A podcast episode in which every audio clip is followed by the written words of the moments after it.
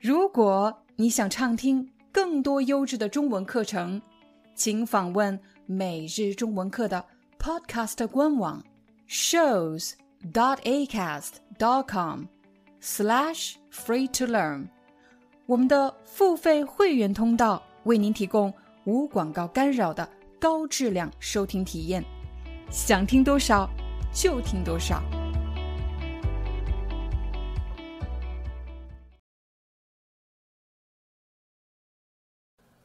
你好，你好，我是来面试的，我约了人事部的张小姐。好的，请您稍等，我现在就电话通知人事部。谢谢。当我们去某家公司面试，你见到的第一个人很可能是这家公司的前台。我们要向前台解释为什么来公司，来公司的原因是什么。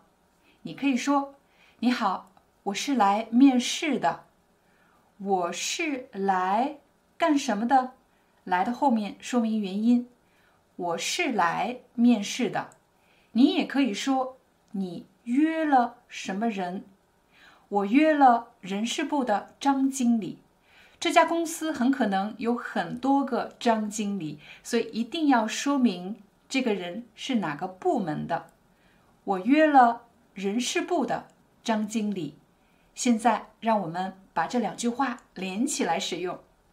你好，我约了人事部的张经理，我是来面试的。现在我扮演前台，你扮演来面试的人。你好，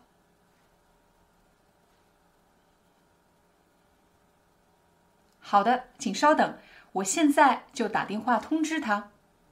前台说什么？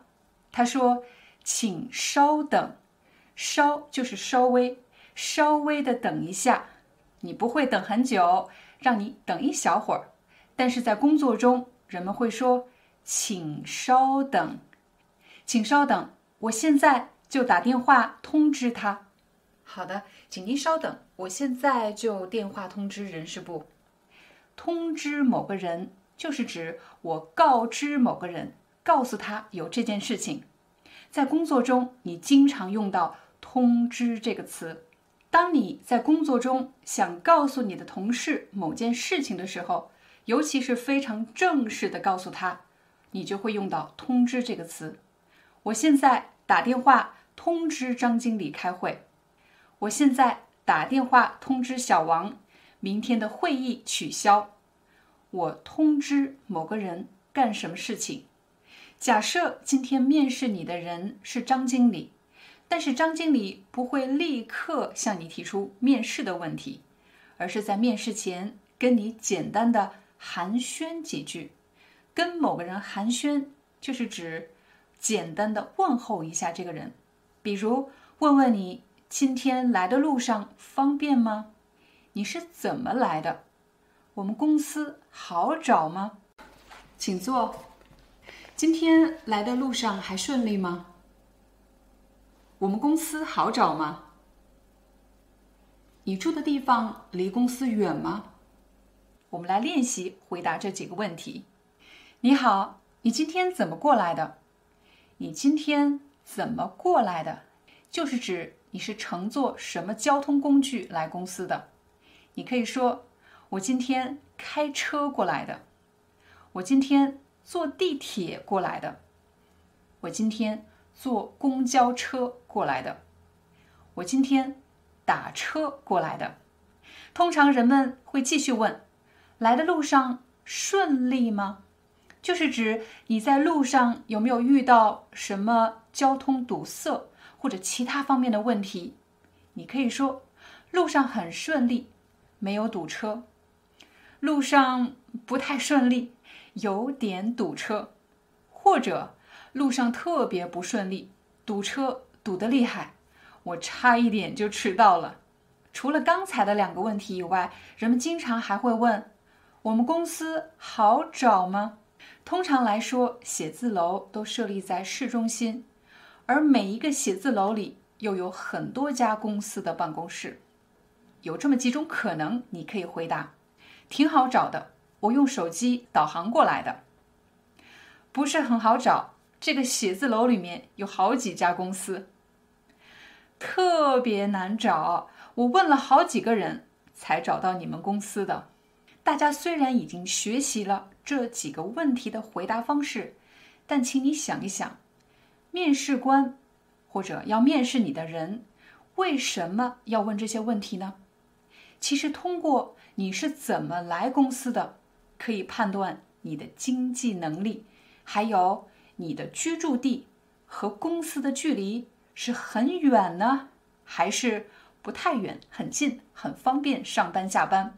同时还可以透露，当一个人面对未知的事情、不熟悉的事情、遇到困难的时候，他是怎么表达情绪的呢？所以我建议大家，如果你真的很想得到这份工作，尽可能给出积极的，但是比较真实的回答。你好，你今天怎么过来的？我今天坐地铁过来的。路上顺利吗？路上挺顺利的，虽然要倒两次车，但是我对这个路段比较熟悉。我们公司好找吗？这栋写字楼的公司可真多啊！不过好在咱们公司的标识比较清晰，我一眼就看到了。现在，请你来回答，你今天怎么过来的？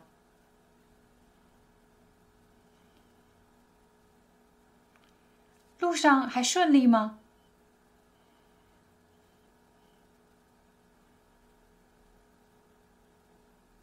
我们公司好找吗？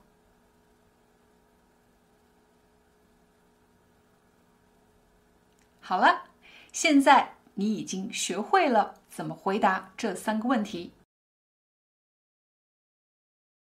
当面试正式开始，面试官问你的第一个问题。通常是要求你做一个自我介绍，怎么介绍自己呢？你可以从两个方面，一个是介绍自己的教育背景，你上过什么大学，学习的什么专业，还有你的职业背景，也就是你有哪些工作经验。我们先来学习介绍教育背景，你可以说我毕业于上海。复旦大学，我毕业于什么什么大学，在“于”字的后面放入大学的名字，比如我毕业于纽约大学，我毕业于巴黎大学。紧接着你的专业，我学习的专业是中国文学，我学习的专业是“是”的后面放入你的专业。我学习的专业是计算机，我学习的专业是心理学。现在让我们把这两句话连起来说：我毕业于纽约大学，学习的专业是心理学。除此之外，你还要学会说明自己的学历。我的学历是大学本科，我的学历是硕士，我的学历是。博士，刚才大家学习的是介绍教育背景最简单也最经典的三个句子，我来连起来说一遍。你好，我叫王小林，我毕业于纽约大学，学习的专业是心理学，我的学历是大学本科。现在让我们把这几句话变短一点，你可以这么说：我是一名毕业于。纽约大学的本科生，我学习的专业是心理学。我是一名什么样的学生？我是一名本科生。我是一名硕士生。我是一名什么什么样的学历的学生？但是在本科生、硕士生的前面，你还可以放入学校的名字。我是一名毕业于。毕业于“于”在这里的意思是表示从从什么什么学校毕业。在面试的时候，你要说毕业于，我是一名毕业于纽约大学的本科生。我再给大家一个例子，我是一名毕业于伦敦大学的硕士生，我学习的专业是建筑设计和制造。如果你是一名硕士生，那么你肯定还要介绍你本科阶段的学习是在哪个学校、什么专业。你可以这么说：我的本科学习是在中国的福州大学完成的，我学习的专业是风景园林。现在，让我们把这两句话连起来。你好，我叫王小林，我是一名毕业于伦敦大学的硕士生，我学习的专业是建筑设计和制造。我本科阶段的学习是在福州大学完成的，我的本科专业是风景园林。有的朋友可能有短期的留学经历，比如参加了一年或者半年的交换生项目，你可以补充说道：“我曾经于二零一九年去北京大学参加了为期一年的交换生项目。”这里有几个非常关键的词。我曾经于二零一九年，于就是在的意思。你也可以说，我曾经在二零一九年去北京大学完成了为期一年的。这里的为期是强调这个长度，这个时间长度有多长呢？为期一年的什么交换生项目？这个句子比较长，当你练习的时候，你可以分成几个片段，比如我于二零一九年，我于二零二二年，我于二零二三年，在什么大学？在北京大学，在纽约大学，在中国福州大学，在厦门大学，参加了什么项目？参加了交换生项目，这个项目有多长时间呢？你要加入时间。参加了为期一年的交换生项目，参加了为期半年的交换生项目。现在我们连起来。我于二零一九年去北京大学参加了为期一年的交换生项目。接下来我们来学习。怎么样介绍自己曾经获得的荣誉？什么意思呢？比如你在大学期间参加过什么比赛，获得了第一名、第二名，这是你的荣誉；又或者你在大学被评为优秀学生，这都是你的荣誉。面试官会这么问你：你在大学期间获得过什么荣誉吗？我曾经获得了二零一八年全国大学生演讲比赛的第一名。当你解释什么荣誉的时候，一定要说清楚是哪一年、什么比赛。我获得了二零一八年全国大学生演讲比赛的第一名。我们再来看学校获得的荣誉。二零一八年，我获得了。福州大学的优秀大学生荣誉。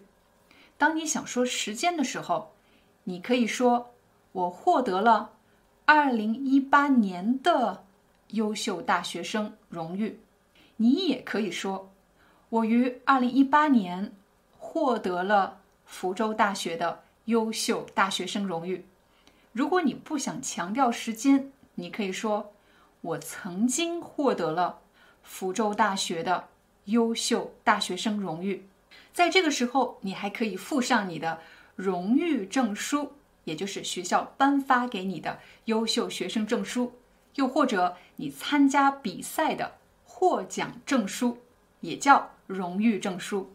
接下来，我们来介绍一下自己的语言能力，比如我通过了 HSK 五的考试，我通过了。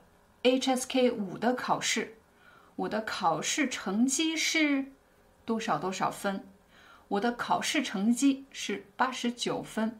这时，如果你想补充其他语言，你可以说：另外，我的英文成绩是雅思七点五分。另外，我的法语成绩是 C one 级别，也就是高级水平。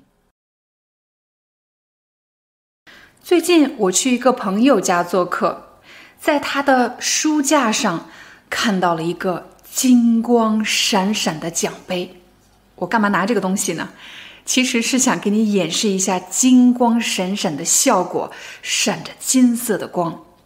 我就特别好奇，于是我就问他：“这是你参加什么比赛得的奖啊？”他告诉我：“这个，这个是我上大学的时候参加全国大学生歌唱比赛得的奖。”哦，然后他又很低调、很小声的说了一句：“成绩还不错，第一名。”什么？全国大学生歌唱比赛第一名？他也太厉害了吧！真是应了那句话：“强者低调，弱者炫耀。” 跟大家开个玩笑，在今天的视频里，我们要和大家聊一聊和“奖”这个字相关的词汇以及实用表达。你参加过什么比赛吗？比如最常见的运动类的比赛，游泳比赛、篮球比赛、羽毛球比赛。又或者舞蹈比赛、表演比赛、演讲比赛，还有辩论比赛。辩论比赛可以简化成三个字：辩论赛。怎么回答这个问题呢？你可以说我参加过什么什么比赛。但如果你想强调你以前参加过这些比赛，你现在不再参加这些比赛了。你可以加上“曾经”两个字，比如我曾经参加过舞蹈比赛，但是我现在不再参加这种比赛了。如果你参加过某个比赛，那么我要问你的第二个问题是：你获过奖吗？获过奖是什么意思呢？获其实是指获得。这句话我可以说：你得过奖吗？我也可以说你获过奖吗？如果情景比较正式，我可以把这里的获或者得变成一个比较完整的词汇。你获得过什么奖吗？怎么回答这个问题呢？非正式的表达，你可以说我得过游泳比赛第一名。但是如果情景比较正式，你可以把得换成两个字获得。我获得过。游泳比赛第一名。如果是在一个特别正式的场合，比如参加一个面试或者采访，这时你可以把句子变得更长。我曾经获得过全国游泳比赛第一名。你会注意到我们加了“曾经”两个字。我曾经获得过，这里要用两个字。什么比赛呢？不能只说游泳比赛，要把比赛的具体名称。说出来，我曾经获得过全国游泳比赛第一名。有的朋友可能会说，你得过游泳比赛第一名，我也得过奖啊。你得的是什么奖呢？是奖牌、奖状，还是奖杯呢？我手上拿的这个东西叫什么呢？请大家猜一猜，奖状、奖杯，还是奖牌呢？这个东西叫奖牌。我们在什么情景中会见到奖牌这样的东西呢？当然是体育类的比赛，比如奥运会，我们会给赢得比赛的前三名选手颁奖，给他们颁发奖牌。颁奖，颁是一个动作，颁发给谁颁发呢？给这些选手，给这些赢得比赛的选手，选手就是人，参加比赛的人，我们称为选手。我们给赢得比赛的选手颁发奖牌，比如第一名颁发金奖、金牌，第二名颁发银牌，第三名颁发铜牌。刚才我们提到了一个词，选手。千万不要理解成手，这里的选手指的是人，参加比赛的人就叫做选手。千万不要和参加面试的人、候选人这个词混淆在一起了。候选人候等候选选择，等待被选择的人，候选人。什么时候用候选人这个词呢？比如参加面试或者参加选举的时候，我们把这些人称为候选人。但是参加比赛的人，我们叫选手。我们还可以在选手的前面加上国家名称，比如他是一位来自美国的参赛选手，他是一位来自中国的参赛选手。我们还可以在选手的前面加上号码，三号选手、四号选手、十一号选手。说完了奖牌，我们再来说一说奖杯。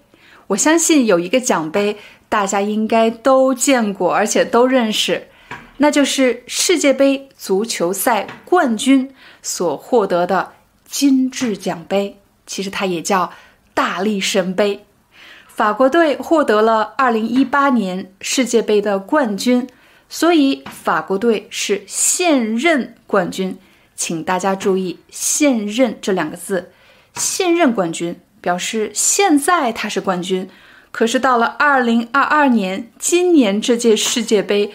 有可能冠军就不再是法国的了。现任这个词经常用来介绍某个人的职位，比如他是我们公司现任的总经理。为什么一定要在总经理的前面加上一个现任呢？加和不加有什么区别呢？有可能这家公司刚刚改变了总经理这个职位的人选，发生了变化。以前这家总经理是另外一个人，可是这个人已经离开了公司，所以当你想要强调这是我们现在的总经理，新的总经理，你就可以说他是我们公司现任的总经理。现任这个词除了可以介绍职位以外，还可以介绍配偶的身份。有的人可能经历过不止一次婚姻。怎么样介绍自己的第二任或者第三任的妻子和丈夫呢？有的人会这么说：“她是我现任的妻子。”也就是说，她是我现在的妻子。说完了“现任”这个词，让我们再回到奖杯。我手上拿着一个杯子，我当然不是说奖杯长得是这个样子，而是想告诉大家，其实奖杯可以是各种各样的，可以是精致的。可以是水晶的，也可以是玻璃的。很多公司都有年会，年会一般是在年中、年末的时候进行的一个庆典。这个庆典的其中一个项目呢，就是颁奖典礼。颁奖典礼给那些表现突出的员工或者管理者颁奖，这个场合叫做颁奖典礼。你参加过？你们公司的颁奖典礼吗？假设我是我们公司专门负责定制奖杯的，现在奖杯已经有了，可是这个奖杯的头衔应该怎么定呢？头衔是什么呢？奖杯的头衔其实就是指这个奖杯的名称。这个奖杯叫什么名字呢？比如最佳员工奖、最佳管理奖。最佳创意奖。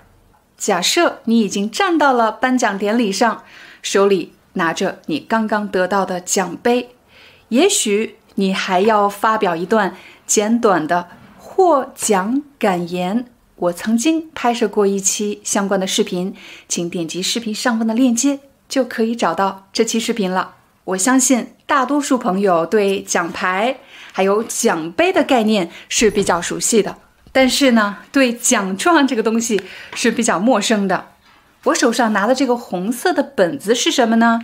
这个红色本子里面放着一张非常重要的纸，这张纸就叫做奖状。在中国的学校，如果一个学生表现突出，学习成绩优异，那么他很可能会得到一张奖状。大多数学生得到的奖状。是没有这个外壳的，只有一张纸。大家现在看到的是中国小学生获得的最常见的一种荣誉证书，这个荣誉证书叫奖状。获奖人是谁？获奖人是周子轩同学，他为什么得到了这个奖状呢？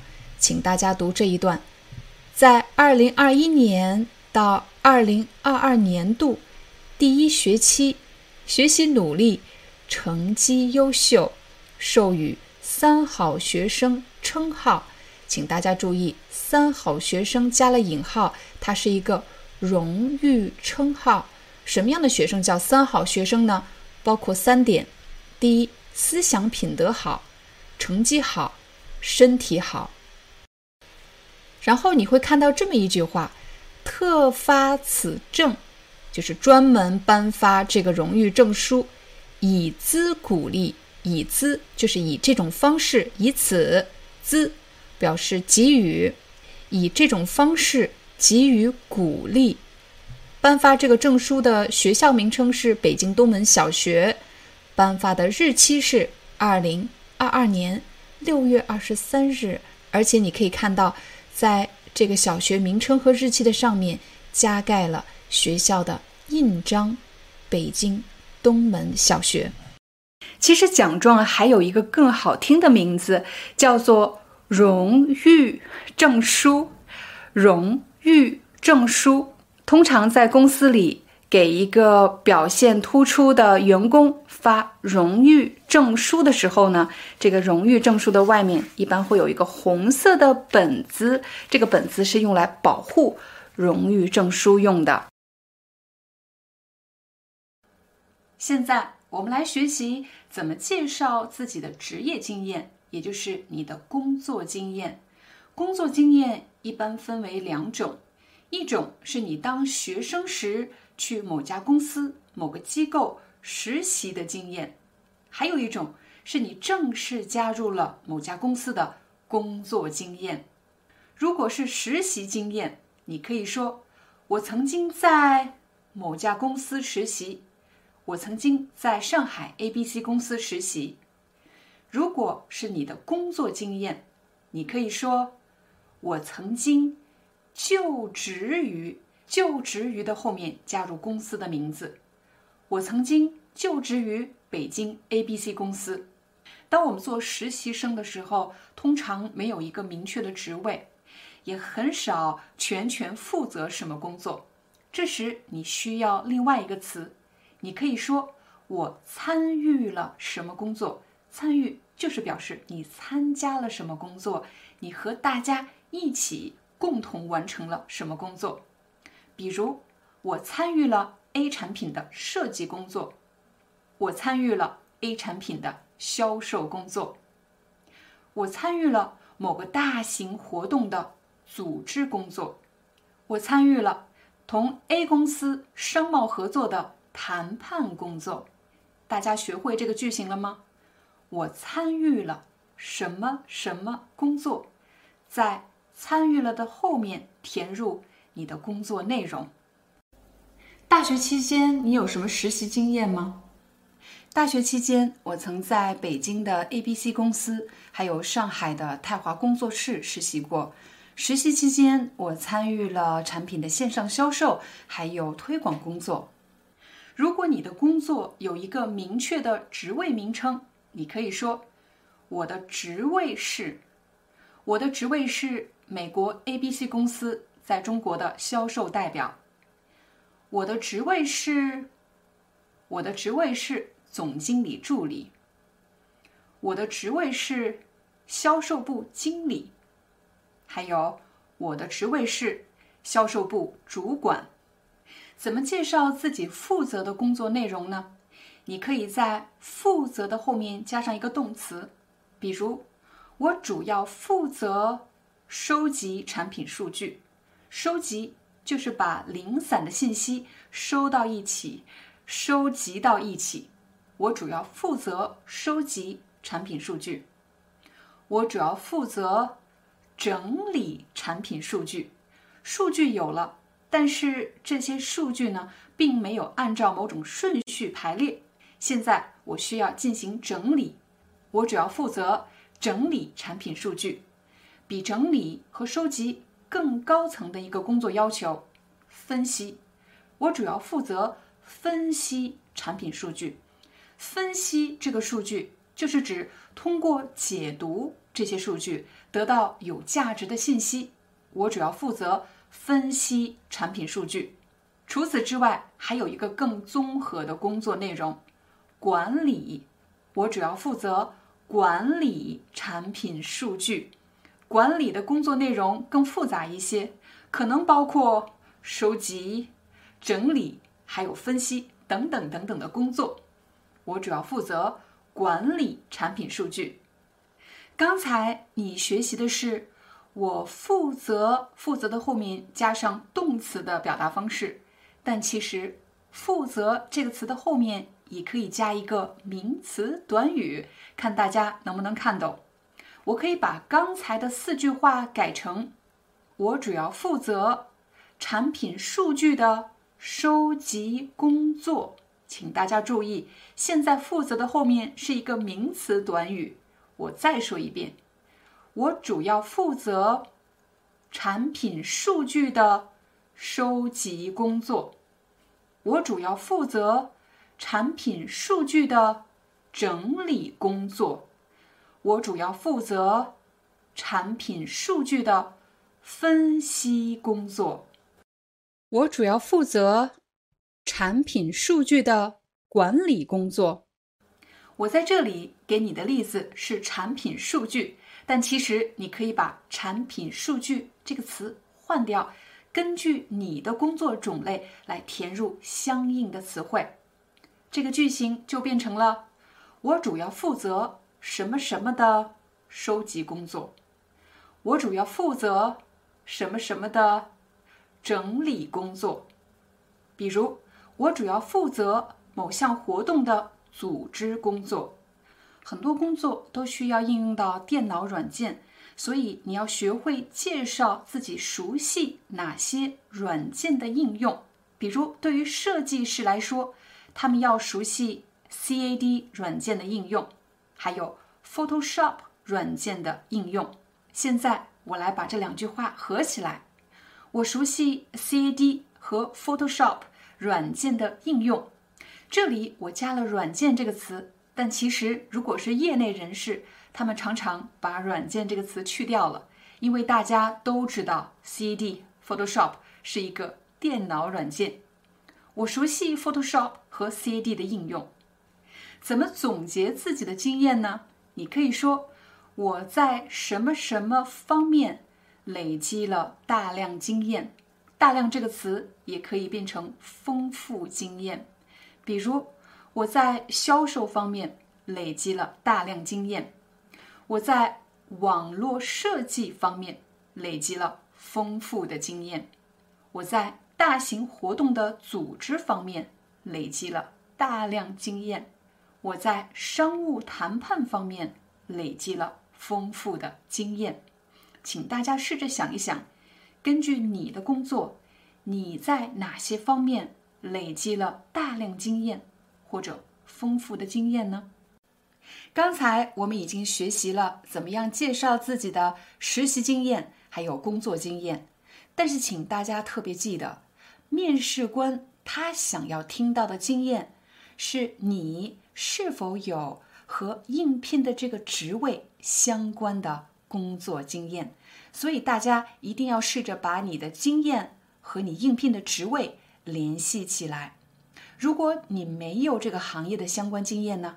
你可以试着这么回答：我确实没有做过这方面的工作，但是我觉得我自己最大的优点就是我的学习能力还有可塑性很强。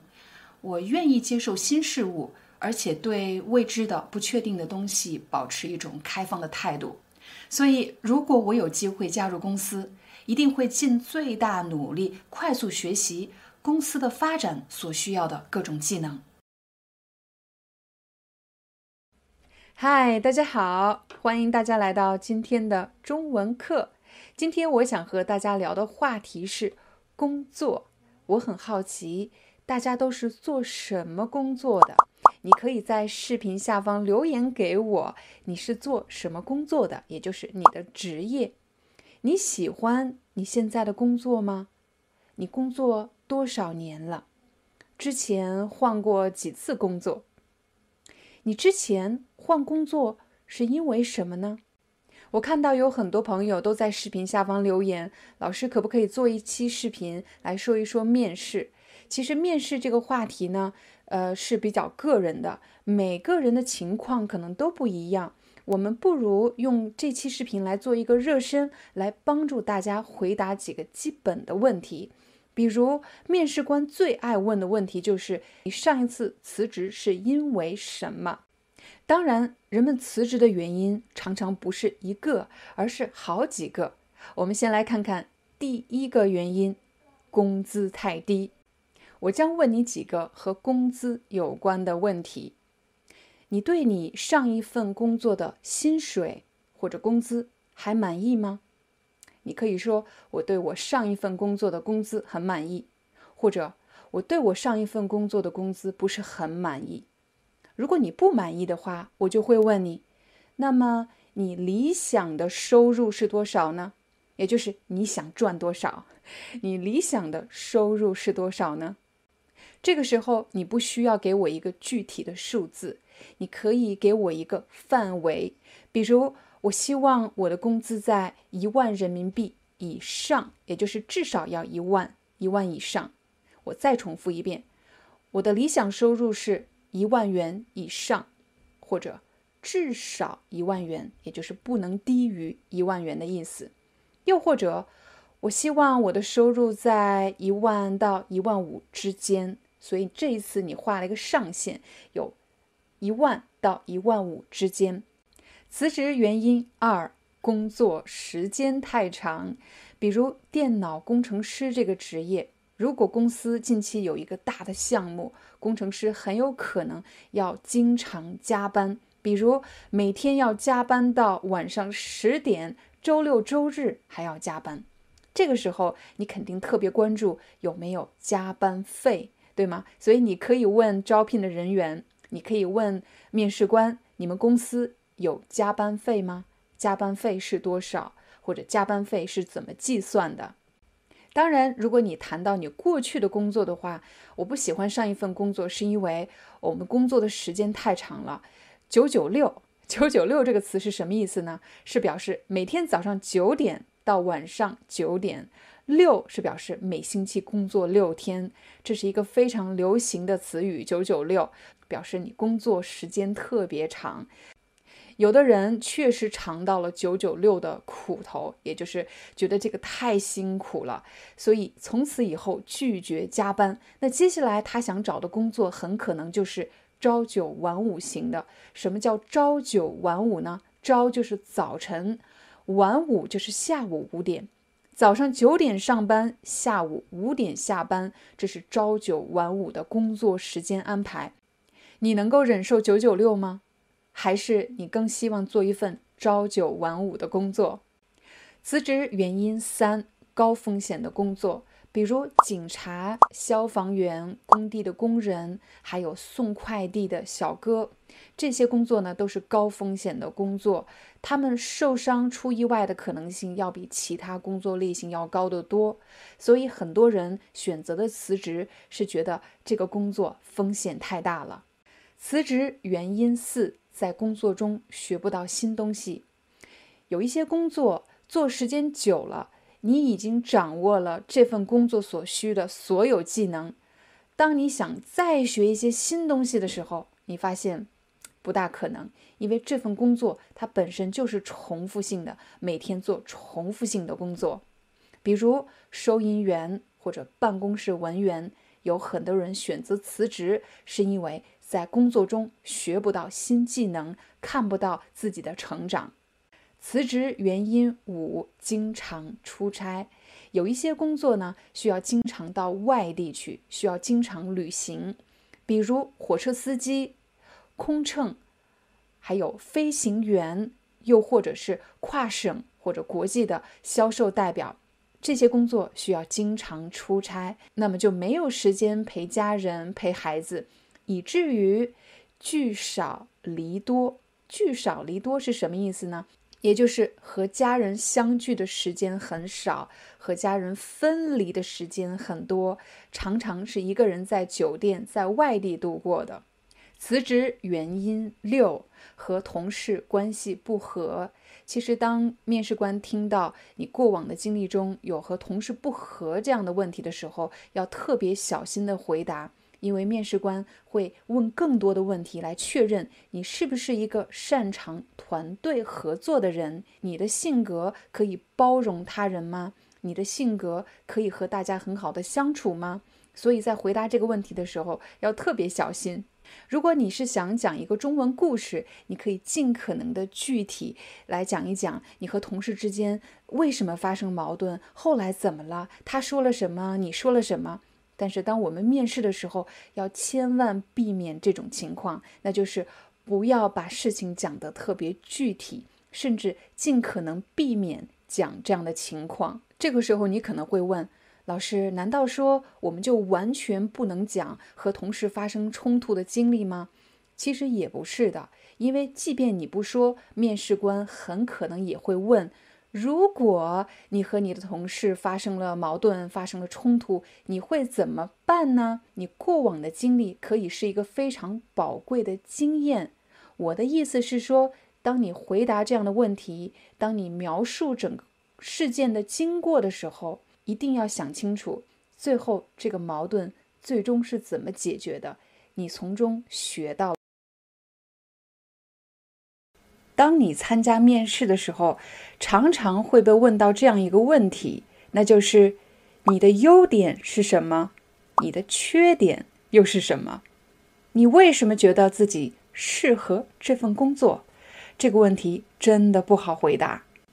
在解决面试这个问题之前，我们先把难度降低一点，我们来想一想，应该怎么夸奖一个朋友。当我们夸奖一个人的时候，我们可以从四个方面入手。入手的意思就是开始，我们可以从四个方面开始夸奖一个人。我们来看第一个，一个人的外表。外表呢，包括一个人的长相、身材，还有他穿的衣服，这都是外表。如果一个人长得特别好看，是女孩子，我们可以说她长得特别漂亮；男孩子可以说他长得特别帅。但是除了漂亮和帅这两个词以外，我们还可以说一个人的外表出众。外表出众，出众的意思就是比一般人都要好。虽然我们都知道一个人的外表不等于一个人的全部，因为除了一个人的外表，还有他的内在，比如一个人的内心、一个人的性格、一个人做事情的方式。可是呢，外表常常会决定了一个人给别人留下一个什么样的第一印象，就是见过他一面，对他什么感觉呢？第一印象。欢迎大家在视频下方留言给我，来说一说你觉得你对一个人的第一印象可靠吗？可靠是什么意思呢？可靠的意思就是准确吗？比如你见到一个人，你对他的第一印象很好，他真的就是一个特别好的人吗？如果你对一个人的第一印象不好，他真的就是一个不太好的人吗？你对别人的第一印象准确吗？可靠吗？夸完了外表，我们再来看看下一个，是一个人的口才。什么叫口才呢？也就是他表达、沟通、说话的能力。口才好，表示一个人他很善于组织自己的语言，他想说什么，很快就把想说的内容。组织好了，很清楚的表达了出来。我们可以说这个人口才好。如果你想用四个字的成语，你也可以说他才思敏捷。才思敏捷就是表示一个人的头脑转得很快，口才特别好，反应敏捷，才思敏捷。夸完了外表。夸完了口才，我们再来看第三个。我们可以说这个人的性格是内心这里的东西。这个人的性格特别好，他为什么性格好呢？比如他是一个很容易相处的人。为什么他是一个很好相处的人呢？因为他是一个能够容忍别人的缺点、别人的错误的这么一个人。容忍的意思其实就是能够忍受、能够接受。接受什么？能够容忍别人的错误，能够容忍别人的不完美。我们再来看第四个，我们要夸的是一个人的道德品质。什么叫道德品质呢？我来给你一句话：如果一个人他知道什么是对的，什么是错的，而且坚持做对的事情，那么他就是一个道德品质很高的人。如果有的人明明知道偷东西是不可以做的，但是非要去做，那么这个人他道德品质方面就有问题。道德品质，这里有两个表达来形容一个人的道德品质很高。第一个，为人正直。怎么用“为人正直”这个词呢？我可以说，我的朋友是一个为人正直的人。我也可以说，我的朋友为人正直。我给大家讲一个故事，这是真的。有一次，我和我的朋友去坐公共汽车，在公共汽车上，我的朋友看见一个小偷正在偷另外一个人的钱包。这个时候，他走过去拍了拍这位乘客，他告诉他：“看好你的手提包。”小偷就直直的看着他。他也直直的看着小偷，我当时真的吓坏了，我很担心小偷会报复他，报复就是对他做坏的事情，因为小偷会憎恨我的朋友，阻止了他偷窃的行为。经过这件事情，我非常尊敬这位朋友，因为他是一个为人正直的人。我也可以说他为人正直。还有什么其他表达呢？第二个表达是他坚持自己的原则，原则每个人都有自己的原则，也就是在你的生活中，在你的内心中，你认为什么是可以做的，什么是不能做的。一旦你认为什么事情是不能做的，你就一定不去做；一旦你认为什么事情是应该做的，你就会一直去做它。我们就可以说你是一个坚持原则的人。我来给大家一个例子，比如当医生给病人开药的时候，应该选择那些有效果、有效而且不贵的药。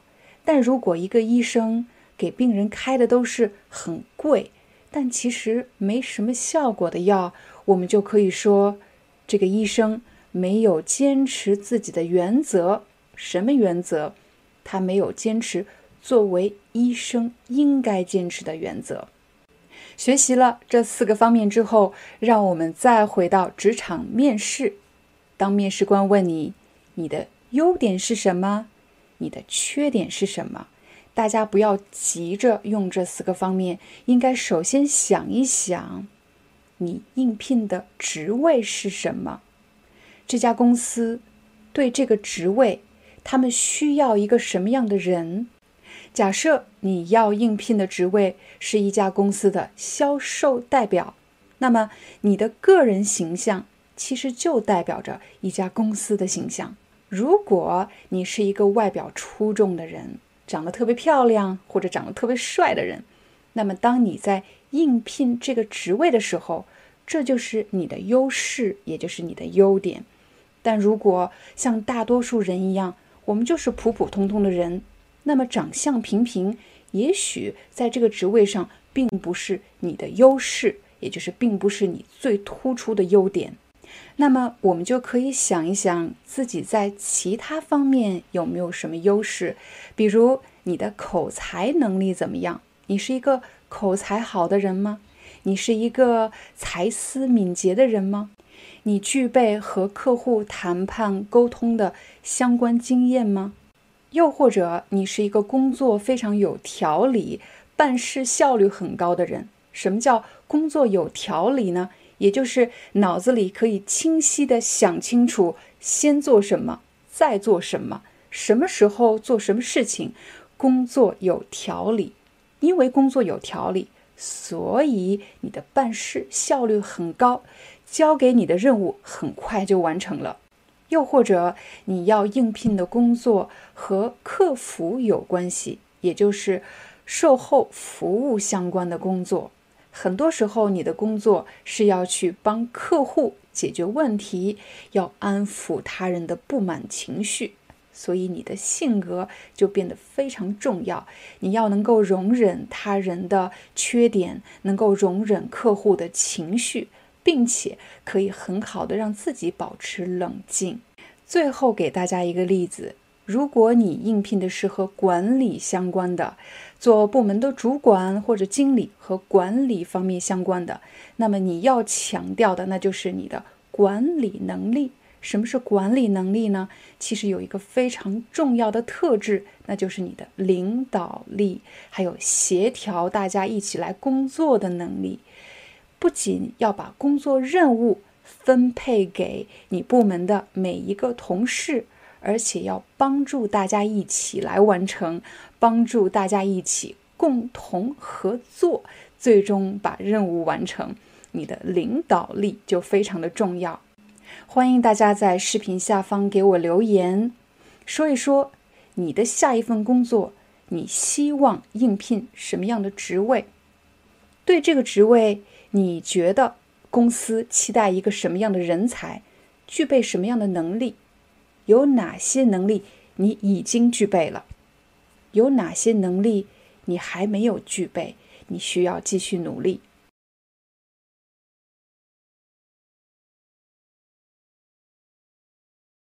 一，请问您公司的招聘会是什么时候？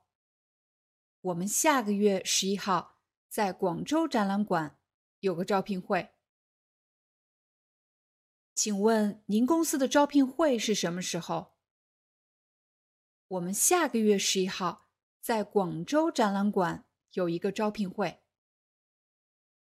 问题：什么时候有招聘会？A. 下个星期一。B.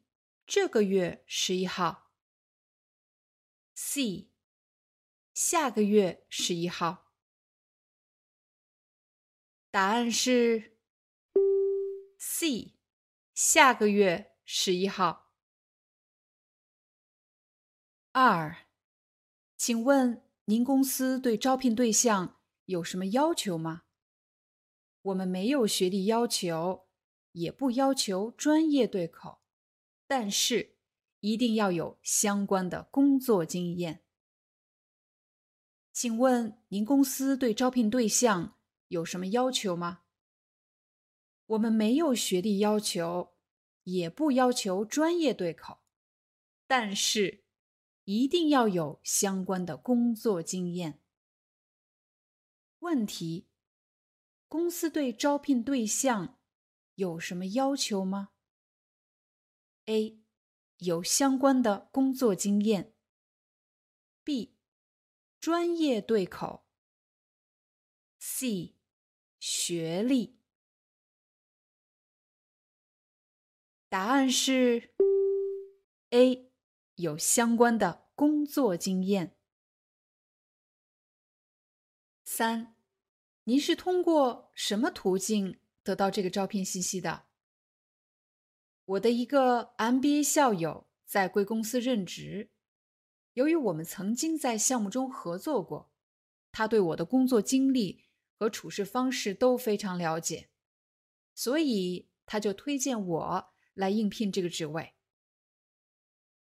您是通过什么途径得到这个招聘信息的？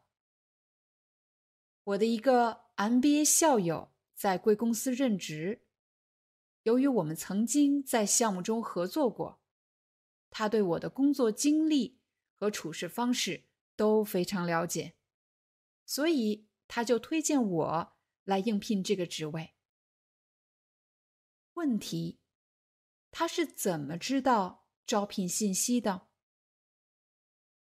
？A.MBA 招聘会。C.MBA 项目合作。C. MBA 校友推荐。答案是 C。MBA 校友推荐。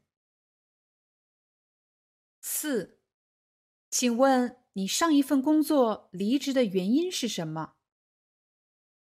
我当时辞职的主要原因是每天都在做重复的工作，学不到新技能，发展空间严重受限。当然也有其他的原因，比如薪资待遇的问题。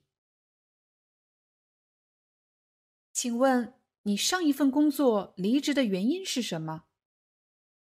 我当时辞职的主要原因是每天都在做重复的工作，学不到新技能，发展空间严重受限。当然也有其他的原因，比如薪资待遇的问题。问题：他上次辞职的主要原因是什么？A. 薪资待遇 B. 学不到新技能 C. 和上司关系不和答案是 B. 学不到新技能五，你最大的优点是什么？我个人认为。我最大的优点是能有意识的优化工作流程，让复杂的工作变得越来越简单和高效。你最大的优点是什么？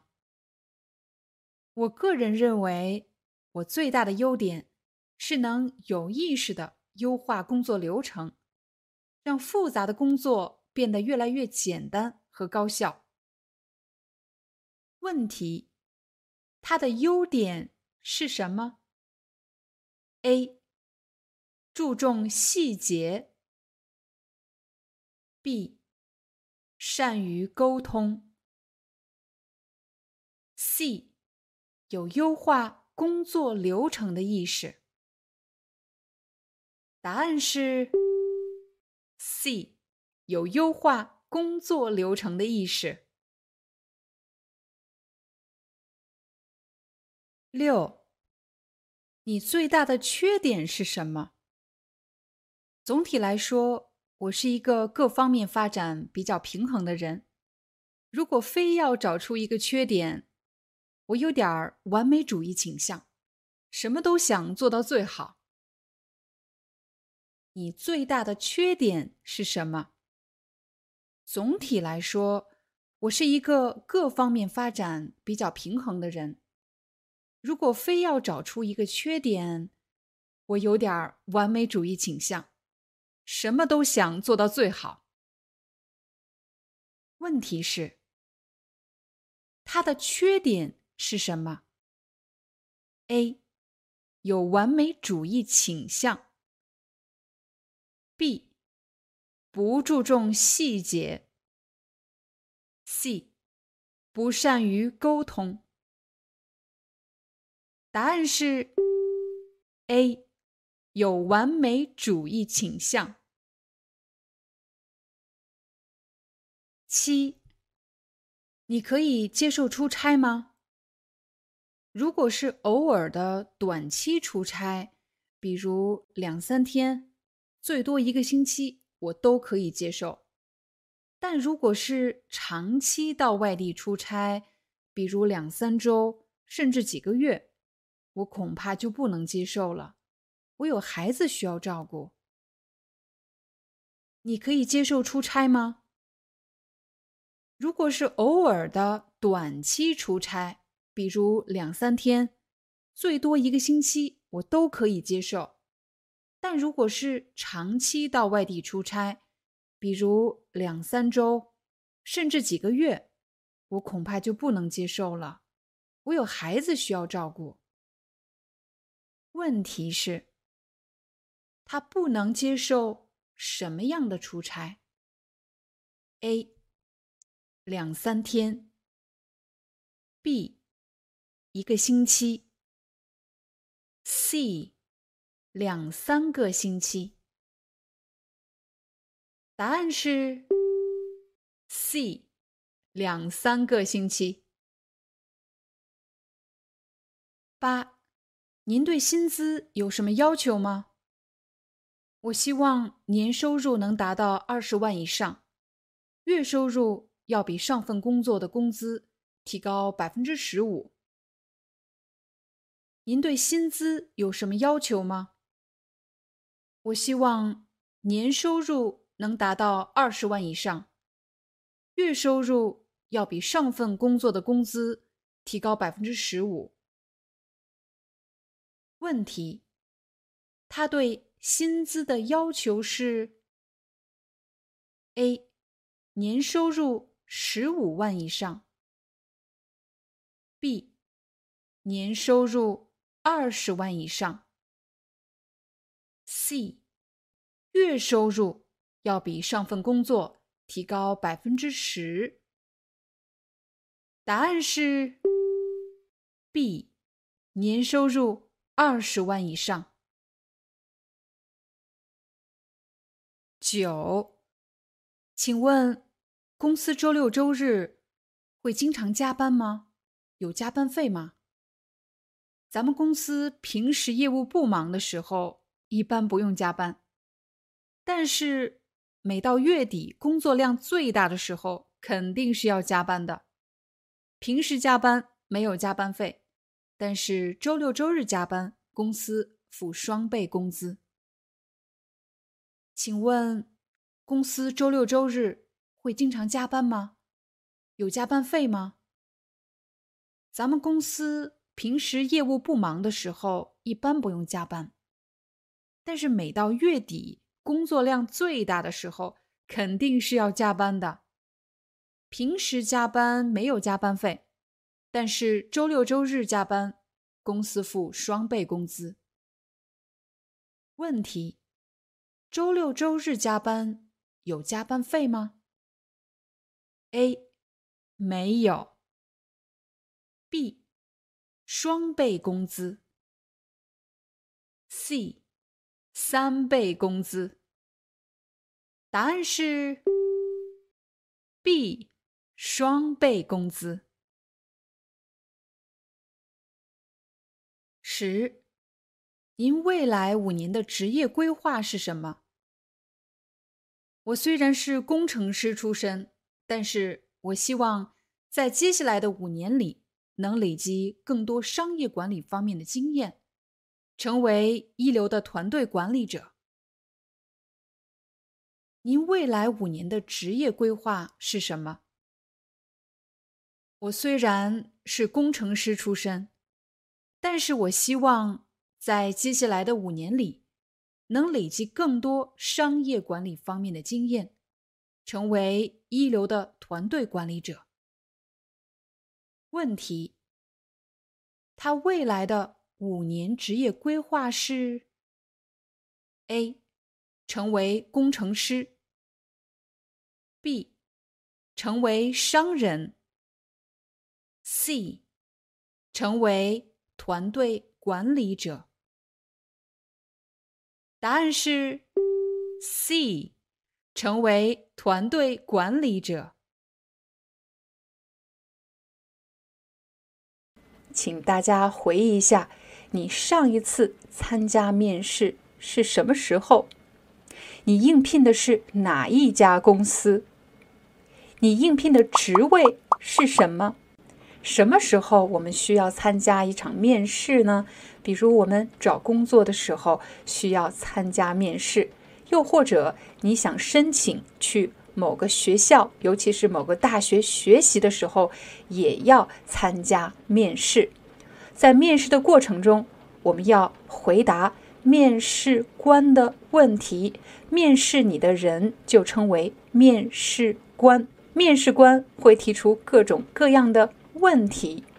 在前几期中文课，我们曾和大家聊过怎么用中文介绍自己，怎么用中文介绍自己的教育背景，怎么用中文聊一聊你过去的工作经历。还有怎么用中文描述你过去的老板或者同事？今天我们要和大家讨论的这两个问题是：第一个问题，你是通过什么渠道知道我们的招聘信息的？也就是你是怎么知道我们在招人，而且招的是这个职位呢？第二个问题，你为什么觉得你可以胜任这个职务？也就是为什么我们要选你，而不是其他人呢？请大家回忆一下你现在正在做的这份工作。你是通过什么渠道知道这家公司正在招聘这个职位的呢？一般有三种可能。第一种是通过招聘网站，我在招聘网站上看到你们公司正在招聘这个职位。第二种可能是通过猎头公司得到了这个招聘信息。什么叫猎头公司？猎头公司其实是一个人力资源的中介公司，中介的“介”就是指媒介，大家也可以把中介理解成中间人。如果你还不理解中介公司的话，我来给大家一个例子，比如我们想去租房子，如果我想租房子，我是租客，拥有房子的人他叫房东或者房主，可是。我不认识这个房子的房东或者房主，我要怎么办呢？这时候我可以去找房屋中介公司，也就是帮助房东出租房子，又或者帮助租客寻找房子的这么一个中介公司，就称为房屋中介公司。它是出租房屋的中间人。让我们再来看猎头公司。猎头公司是指帮助各大企业寻找高级人才的人才中介公司。人才是什么意思呢？人才就是指那些具备高水平的技能，而且能够为企业或者组织创造价值的人，就称为人才。猎头公司的作用或者它的业务，就是帮各大企业去寻找他们所需要的高级管理人才。有可能你会觉得“猎头”这个词真奇怪，为什么叫猎头呢？我们一个字一个字来看，请大家看“猎”这个字和猎相关的词，比如打猎，打猎就是去追捕动物、抓捕动物的意思，还有猎人。抓捕动物的人，追捕动物的人，猎人。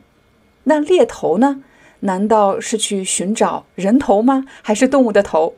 这里的“头”指的是头脑，而猎头就是指去寻找那些有头脑、有能力的人。刚才我们提到了两种获得招聘信息的方式，第一种。是在招聘网站上看到了这家公司的招聘信息。第二种是通过猎头公司获得了这个信息。这时候大家可能会问：为什么用“获得”这个词？获得一般是获得什么重要的东西，一个非常宝贵的东西，获得了这个信息。最后一种是朋友介绍或者朋友推荐。介绍和推荐有什么不一样呢？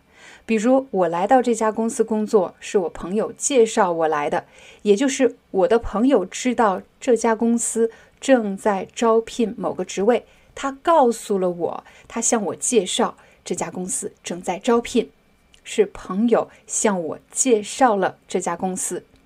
如果是朋友把我推荐到了这家公司呢？这句话的意思是。我的朋友以他的信誉，或者以他和这家公司的关系来担保我是适合这个位置的人。他相信我具备这个工作所需要的能力，他推荐我。怎么用“推荐”这个词呢？我给你两个问题：第一，是谁推荐你来的？是小张推荐我来的。你是怎么知道我们公司的招聘信息的？是小张。把我推荐到这家公司的，所以当大家使用“介绍”和“推荐”这两个词的时候，你只需要记住一件事情，那就是当我介绍某个人来这家公司，我只是对他的身份背景做了介绍，但是我不担保这个人的能力，但如果我推荐某个人来这家公司，表示我担保他的能力、他的水平适合这个工作。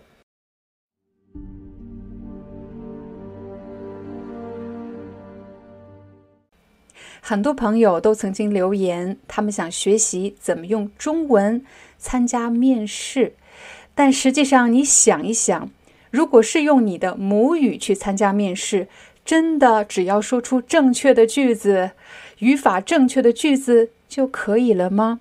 接下来我要给大家展示两个案例。什么叫案例呢？就是两个例子，给你两个例子，帮助大家理解。什么情况下，即便是中文为母语的人，他们在面试过程中使用的语言也是非常不专业的，缺乏思考和整理的。比如，我是这家公司的面试官，我接到了一个人的电话，对方说：“喂，你好，呃，听说你们公司在招人啊？”他说：“听说，他听说，我们公司在招人。”对我们公司最近发出了几个招聘通告。什么叫招聘通告？招聘通告其实就是招聘广告，但是和大家平时想的广告不太一样。广告的意思是广而告之。当你看 YouTube 视频的时候，看到的是商业广告，但是你去参加面试之前，你看到的叫招聘广告或者招聘通告。因为它是一个通知、招聘广告、招聘通告。对我们公司最近发出了很多招聘通告，请问您想面试哪个职位呢？对方回答我：“呃，说实话，我还没有看你们的通告，呃，我只知道你们在招人。”这个人犯了什么错误？首先，第一，当你想去一家公司找工作。要做的最起码的准备是，这家公司它的背景是什么？他们招聘的职位要求是什么？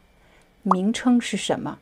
这个人犯的最大的错误就是，他不知道这家公司是干什么的，他也不知道这家公司正在招聘哪些职位。这时，面试官又问：“哦，那请问你是通过什么渠道知道我们的招聘通告的呢？”对方说：“朋友介绍的。”朋友介绍的。首先，朋友介绍的语法没有任何问题，但是对面试官来说，朋友介绍的哪个朋友？我认识你的朋友吗？我根本不认识你的朋友。对面试官来说，这个信息一点价值都没有。那应该怎么回答呢？首先，至少要告诉面试官是什么样的朋友。比如我朋友在你们公司工作，是他向我推荐了你们公司，又或者是他向我介绍了你们公司。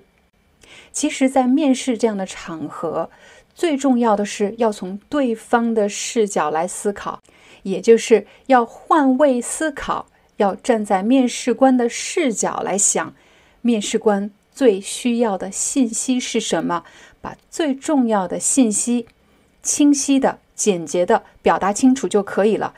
从刚才的对话中，大家学习到了一些经验。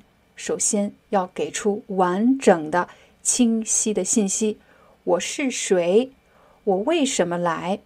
我来找什么工作？我是怎么知道你们公司的？我们再来一遍。喂，你好，请问是 A B C 公司吗？对，是的，我们是 A B C 公司。啊，那太好了。是这样的。我的一个朋友在您公司任职，他向我推荐了你们公司。他告诉我啊，您公司正在招聘总经理助理，所以我想询问一些关于这个职位的信息。当我们给人事专员打电话的时候，必须要介绍清楚我是干什么来的，我是通过什么渠道了解到这个招聘信息的。我们再来看第二个问题，面试官问你为什么觉得你可以胜任这个工作呢？可是参加面试的人说：“嗯，我之所以想做这个工作，是因为，呃，我现在的工作太无聊了，所以我想找一个不太一样的、我自己感兴趣的工作。也许你听说过‘兴趣是最好的老师’，但是只有兴趣就可以了吗？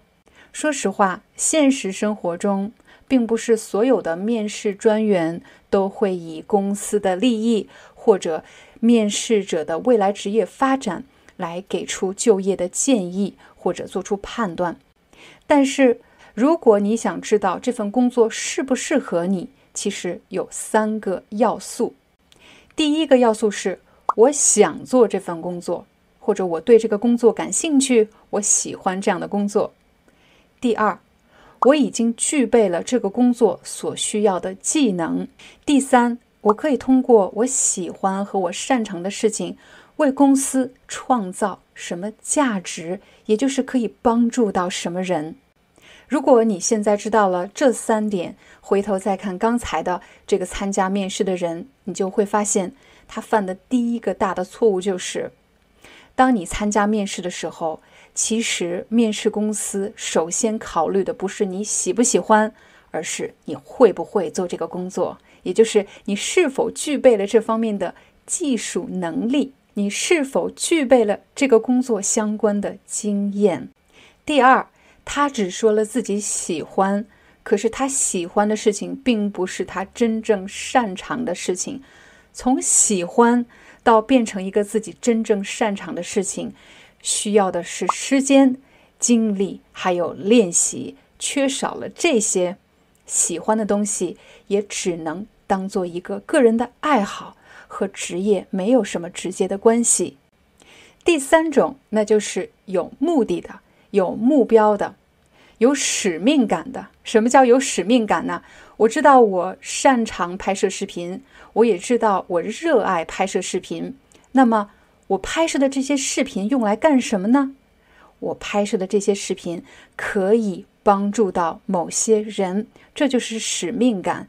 有了使命感，你才能有更大的动力，进一步提高自己的能力。面试的时候难免紧张，但是只要你掌握了这三点，就可以帮助你很好的整理你的思路。当面试官问你，为什么你认为你是这个职位的最佳人选？请大家从这三个方面来回答：第一，我具备什么专业能力？第二，我是不是热爱这份职业？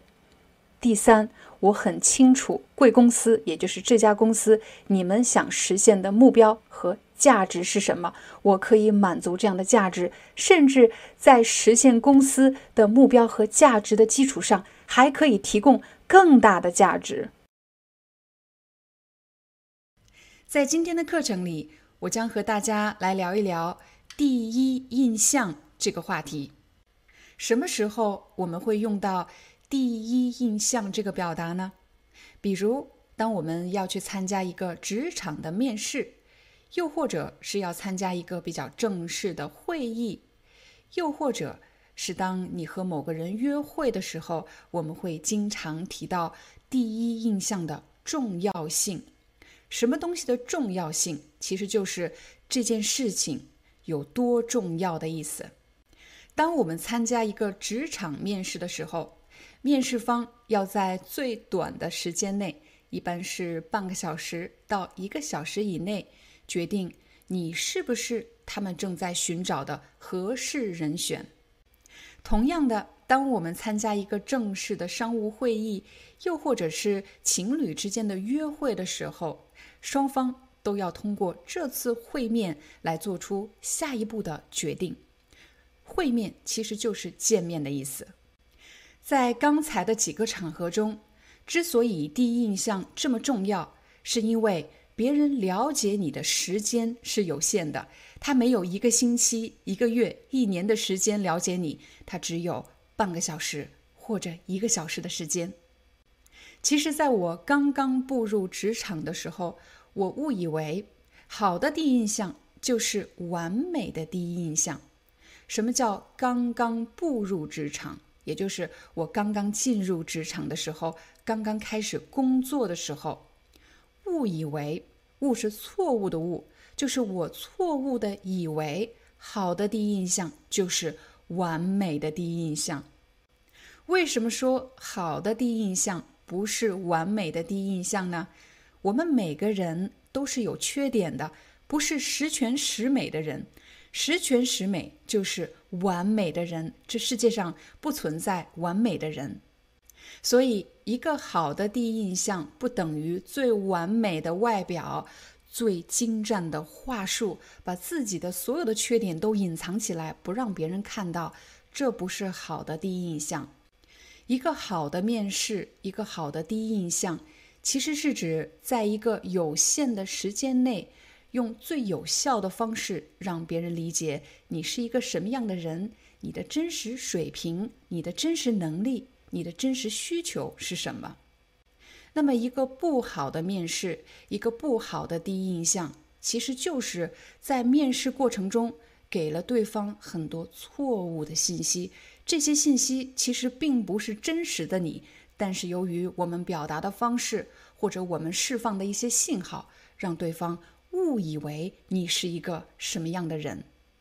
那么，我们就和大家一起来聊一聊，在面试过程中容易释放的错误信号是因为什么？我们给别人留下了一个不好的第一印象。第一。我们来说一说着装的问题。当我们参加一个正式的面试，我们要穿什么样的衣服呢？我们要穿比较正式的着装，正式的衣服。如果我穿的比较随便、比较随意，会给别人留下一个什么样的印象呢？如果我穿的比较随意，或者说比较随便。面试方很可能会觉得我不够重视他们，我不重视这次面试，我觉得这次面试不重要。当然，如果我不重视这次面试，很可能也不重视前来面试的工作人员，是对他们的不尊重。其实，在我们参加面试的时候，我们并不是要选择最华丽、最漂亮的那件衣服，而是要选择最适合这个场合的着装。正式的场合，我们穿着正式的服装；化妆呢，也会选择淡妆而不是浓妆。如果我们搞错了着装和场合，就会让别人觉得我们很不专业。第二，我们再来说一说言谈举止。言谈其实就是一个人说话表达的方式，举止呢，指的是一个人的动作、一个人的行为。我相信很多人参加过的面试不一定是面对面的面试，而是电话面试。那么在电话面试的过程中，一个人的沟通表达能力就成了。决定面试是否成功的关键因素。就我个人的经验来说，一个人的沟通表达能力强，并不是因为他说出了这个世界上最漂亮的句子，而是因为他做好了充分的准备。而这种准备一般包括两个方面：第一个准备，我们需要准备关于自己的信息，怎么介绍自己，你叫什么名字？你今年多大了？你毕业于哪个大学？你学习的专业是什么？又或者你的教育背景是什么？然后你可以再想一想，你过往的工作经验有哪些？但是想到这里还没有完，你还要想一想，在你的工作经验当中有哪些经验是和你现在面试的职位相关的？你不需要告诉别人你所有的工作经验，而是要有选择性的、有目的的，把你过往的工作经验和你现在申请的职位联系起来。比如，一个年轻人来面试平面设计师，面试官问：“请问你有哪些和这个职位相关的工作经验呢？”年轻人说：“没有。”面试官又问。那你学习的专业和这个职位相关吗？相关就是有关联吗？有关系吗？年轻人说也没有。面试官又问：“那你个人的兴趣爱好呢？你有没有和平面设计相关的兴趣爱好？你个人业余设计的作品也可以。”这个年轻人又说也没有。最后，这个年轻人补充道。我是对这个职业很感兴趣，所以我想来了解一下。大家觉得这个年轻人在面试的过程中犯了哪些致命的错误呢？什么叫致命？其实有点夸张，不是真的要了他的命，而是决定这个面试是否成功的关键因素。他犯了一些非常关键的错误。他犯的第一个错误是没有把自己过往的工作经验或者个人的兴趣爱好这个经验和现在要面试的职位联系起来。他犯的第二个错误是。既然他说对平面设计这个职业很感兴趣，那么他就要在面试前对这个职业的能力要求做好充分的准备。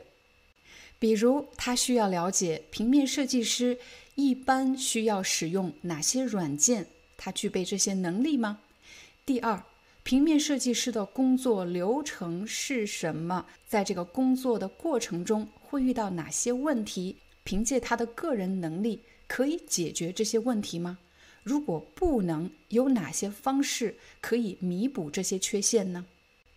这也是为什么，当我们去参加职场面试的时候，我们要做好双重准备，两个方面的准备。第一是关于个人的能力、个人信息的准备；第二是关于你要去应聘的这个职位以及公司的信息的准备。很多人以为职场面试是指面对面的面试或者电话面试，这个过程称为面试。但其实，职场面试从你发出的第一封短信就已经开始了。比如，一个年轻人看到了一个招聘广告，于是他给招聘方发了一封短信。他的问题是：你们是国企还是私企？员工有多少？第二种问题。你们这个工作的底薪是多少？也就是基本工资是多少？第三种问题，你们这个工作加班吗？或者你们这个工作对英语要求高吗？这些问题当然重要，但是千万不要放在面试的第一个问题。虽然说面试是一个双向选择的过程，但是作为面试者。一定要学会从面试方的角度来考虑问题，比如面试官最看重的是前来参加面试的人，这个人的能力是否符合这个职位所需要的能力。面试其实也是一场谈判，这是要在面试时达成的第一个共识，那就是能力匹配。在这个共识的基础上，才能谈到薪资。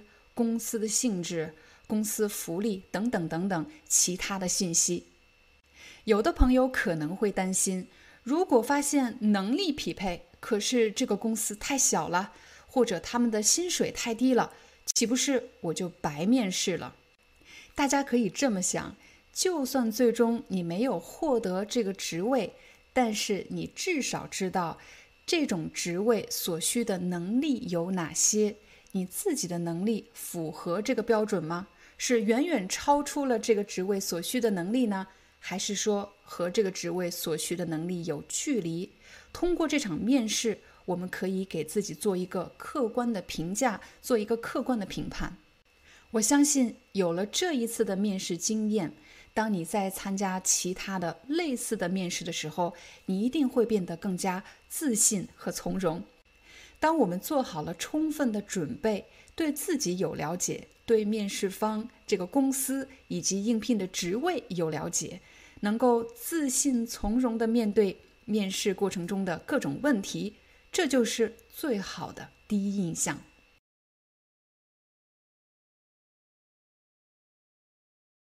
在本期视频，我将和大家分享怎么使用中文招聘网站。今天我们使用的网站是五一 job.com，在这个网站上，你可能会有很多词看不懂，或者有些字不认识，但是没有关系。我们要教大家的是如何使用这个网站的主要功能，也就是最主要的部分。当你找工作的时候，首先你会考虑什么呢？我们会考虑你想去哪个城市工作。这里显示的是全国，我们点加号，你可以看到这里显示的是中国的热门城市：北京、上海、广州。你想去哪个城市工作呢？对我来说，我可能会选择上海和北京，然后点击确定。现在你可以看到，在搜索框的右边出现了两个城市。接下来我们要输入什么信息呢？你可以看到这个空白框里有一排灰色的小字，写的是“请输入关键字”。输入就是 type in 关键字 keywords，什么意思呢？我们要输入什么关键字？它的意思是你想找什么工作，这个工作的关键字 keywords 是什么？比如在这个搜索框的下方有一排小字：销售 sales，Java 人事会计，accounting 平面设计。这些都是热门搜索的关键词，也就是大家最常用的。如果他想找销售，那么他就输入销售；如果他想找人事方面的工作 （human resource），他可能就会输入人事。今天我们使用的例子是销售，销售，然后我点击搜索。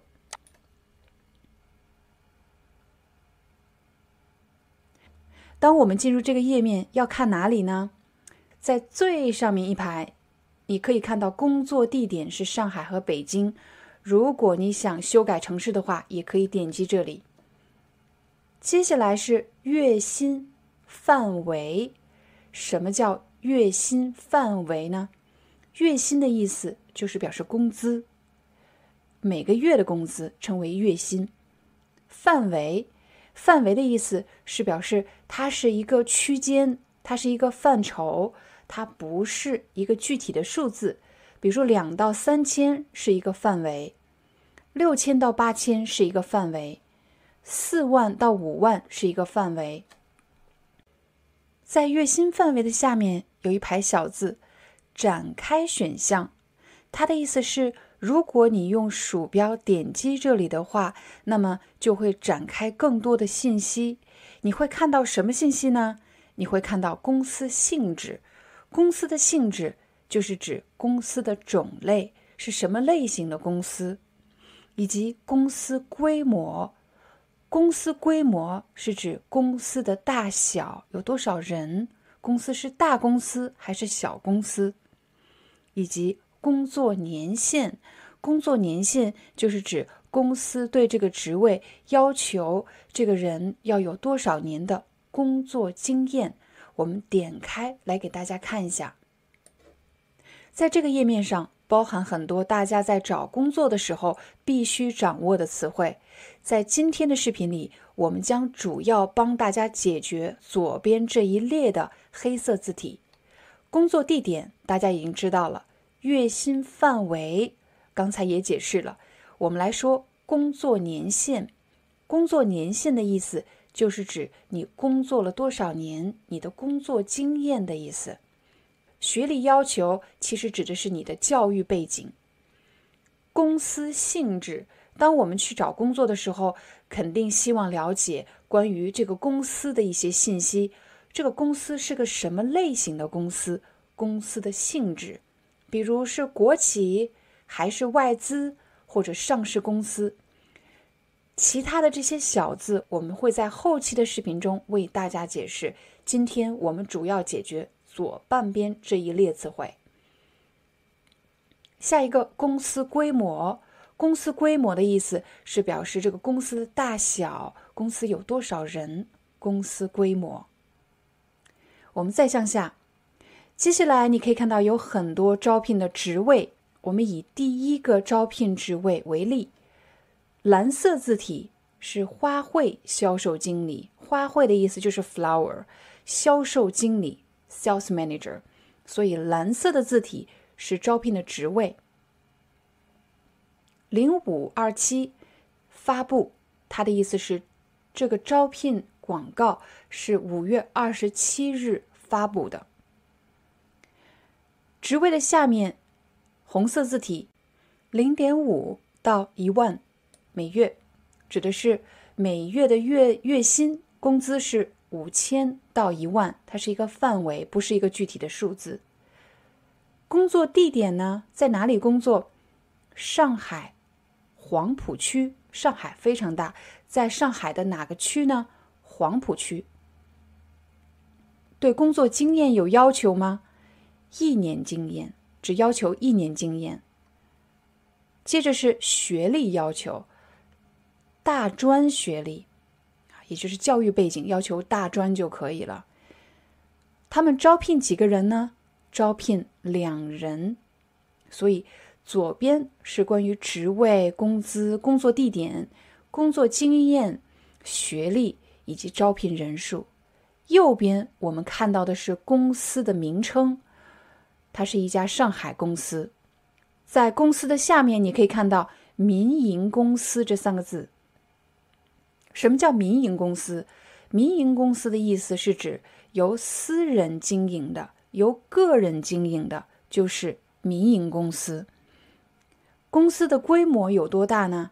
这个公司有大概五十到一百五十个人，它是一个小公司，从事的行业是贸易或者进出口。所以在这个页面上，你可以大致了解关于这个公司职位的主要信息。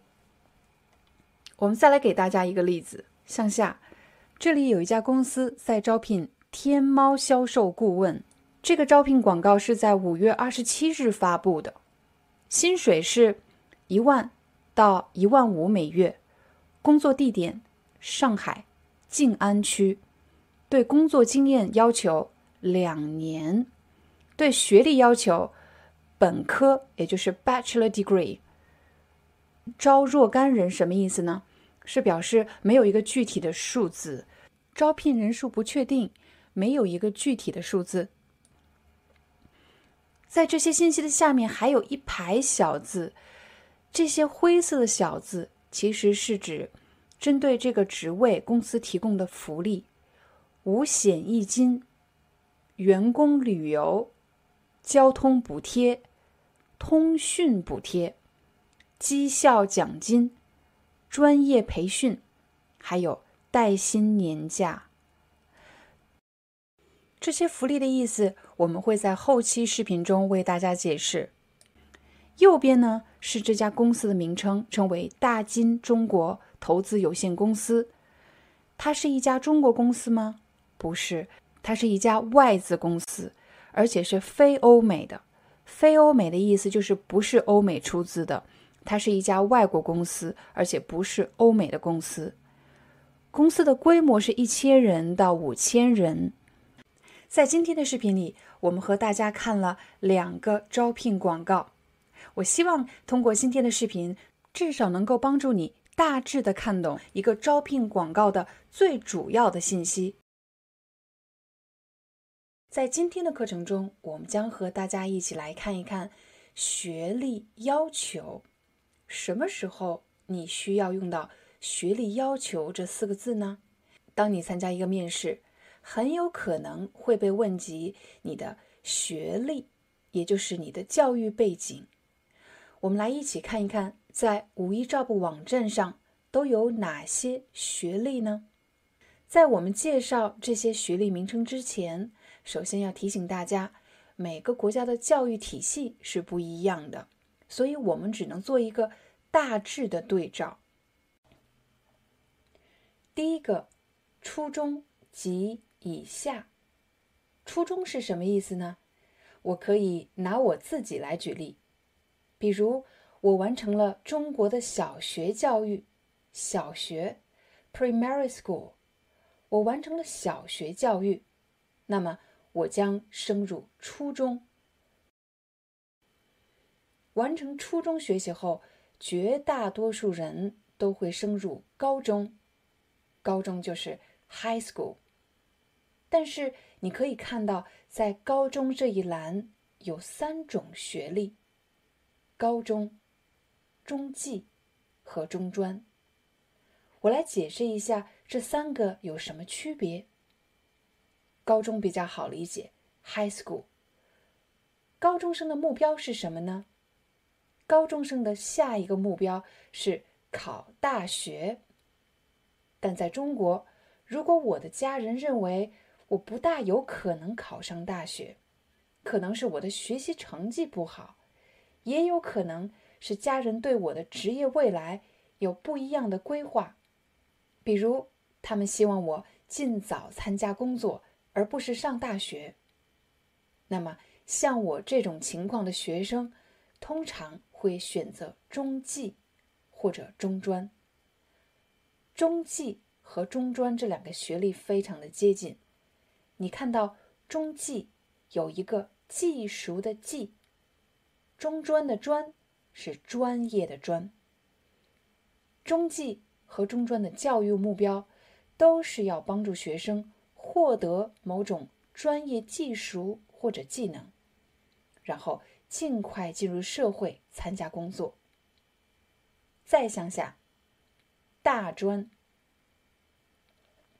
通常来说，如果你完成了高中学业，并且取得了很好的成绩，应该去大学读四年本科。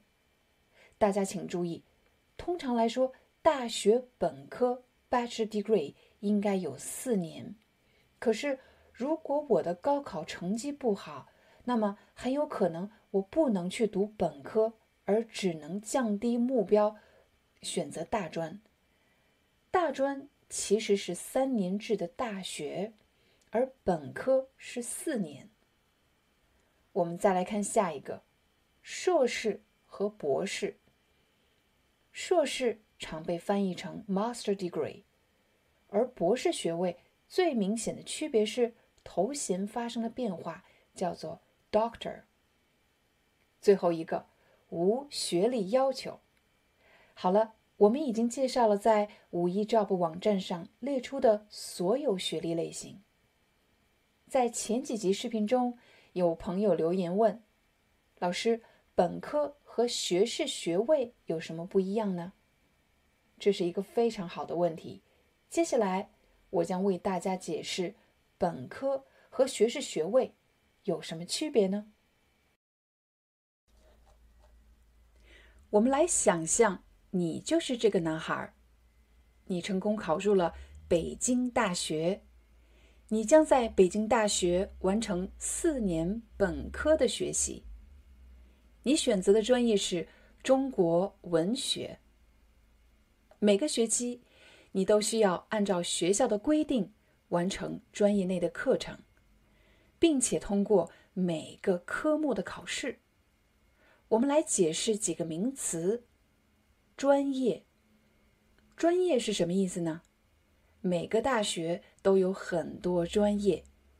你的专业是中国文学，我的专业是经济学，别人的专业可能是金融学或者心理学。科目，科目是什么意思？科目就是每个专业规定学习的主题课程。每个专业的学生。都要完成很多科目的学习，也就是很多主题课程的学习。比如中文系的科目包括古代汉语、现代汉语等等。经过四年的学习，如果你通过了所有科目的考试以及英语四级考试，那么就会获得两个证书，一个是毕业证，另一个是学士学位证书。毕业证代表着你在北京大学的学习经历，但是只有学士学位证才能真正代表你的学术成就。假设你没有通过某个科目的考试，或者没有通过英语四级考试，那么就只有毕业证，却没有学士学位证书。在日常生活中。人们不会刻意区别本科和学士学位的区别。比如，你会听到有人说：“我的学历是大学本科”，我们就立刻知道他完成了四年大学的学习。不出意外的话，他应该获得了学士学位。但是，如果是参加面试，有些公司不仅要求你提供本科毕业证，还需要你的学士学位证。当然，具体情况取决于你所应聘的公司的要求。我们来一起看一看国企、民营、外资这三种公司类型或者企业类型有什么不一样。第一个，国企，国就是指国家，企企业。国企的意思是表示企业的全部资产归国家所有，比如中国铁路，还有中国石油，这两家企业都是国企。第二个民营，民在这里是表示民间，民间也就是除了政府以外的普通人，民间，民间个人投资和经营的企业就称为民营。这里有两个特别重要的词，一个词是投资 invest，经营 manage，由个人投资和经营的企业就称为民营。民营这个词在英语中常被翻译成 private enterprise，也就是由个人出资经营的企业。但事实上，民营这个词非常具有中国特色，它有一定的历史原因。在中国上世纪七十年代进入改革开放，在这个时期呢，很多国企，也就是由国家出资经营的企业，进行了转型，从国企变为了民营企业。所以。民营这个词是相对于国企而存在的。比如，我可以问一个人：“你们公司是一个什么样的企业？”这个人可以简单的回答我：“我们公司是国企。”我就明白了，他的公司是由国家出资经营的。如果他告诉我是民营，我也会快速的明白，它不是国企，它是由个人创办经营的。所以，在中国，你会经常听到国企和民营这两个词。在这里，我给大家两个例子。比如华为和联想这两家公司都属于民营企业。最后，我们来看“外资”这个词，“外”可能会让你联想到外国人。既然有国外，那么就有国内，所以国外是相对于国内而言的。国内指的是中国境内的，比如国企、民营都是国内的，称为内资。而如果这个投资人投资的资本是从国外来的，就称为外资。外资的定义是，根据中国的法律，在中国内地由外国投资者全权投资的企业就称为外资。比如华尔街英语 （Wall Street English），还有松下电器，这些都属于外资。刚才我们学习了国企、民营企业以及外资，但在五一 Job 网站上，外资又被分成了两种，一种叫做欧美外资，另一种称为非欧美外资。欧美外资是什么意思呢？欧，欧洲的欧；美，美国的美。但在这里，美。不仅仅指美国，而是指北美洲，所以欧美外资其实指的是由欧洲或者北美洲的投资人投资经营的企业，就称为欧美外资。非欧美外资是什么意思呢？有的同学说：“老师，非是指非洲吗？”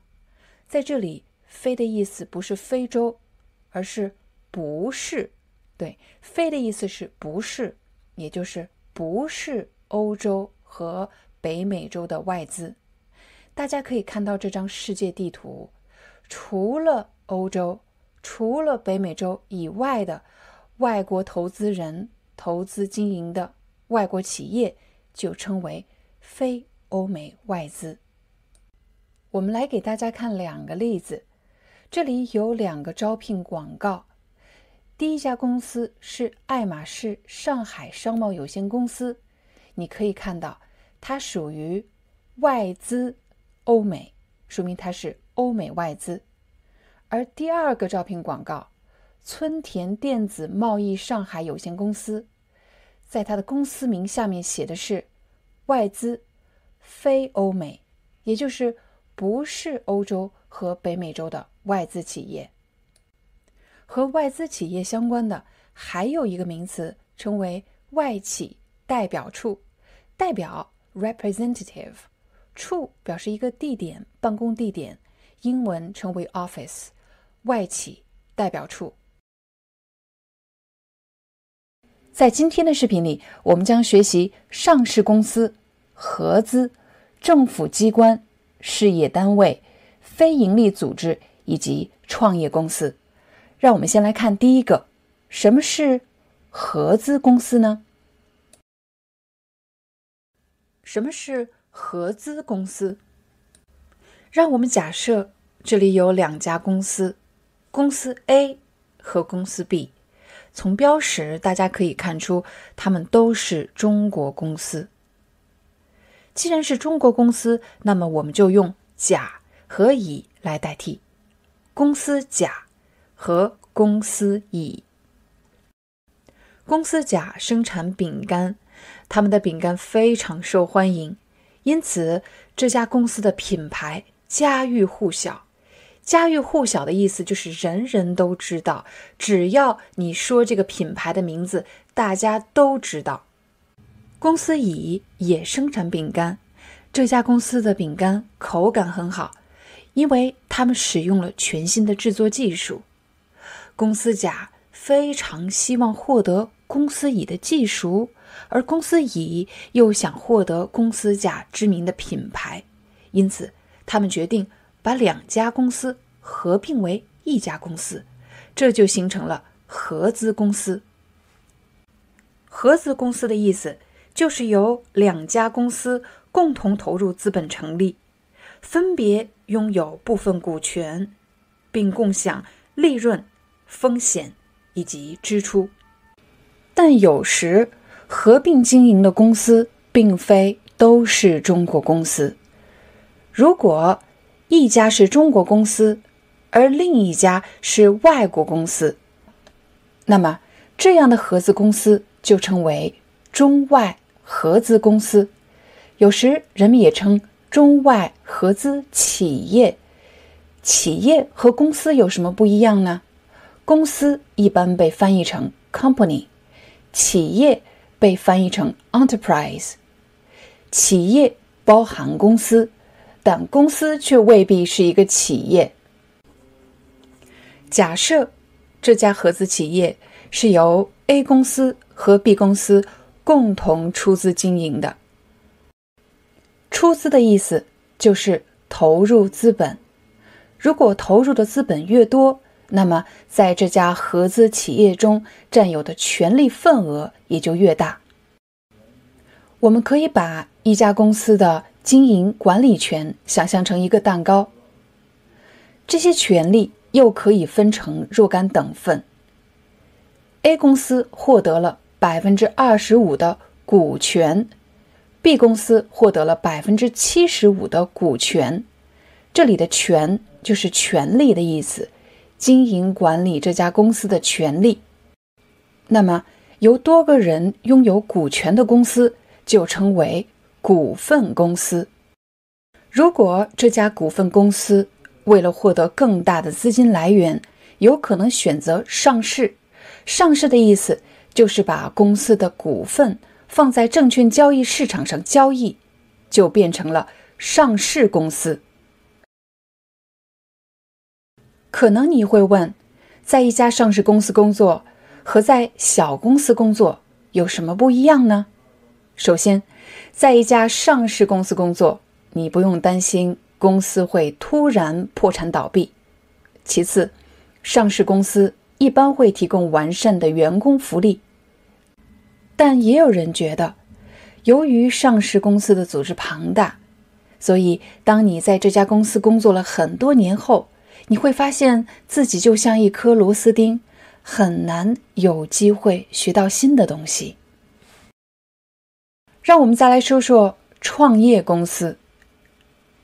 创业公司有三个元素：第一，那就是有一个新的想法或者技术；第二，一群想把想法或者技术变成现实的人；第三，愿意投入资本的投资人。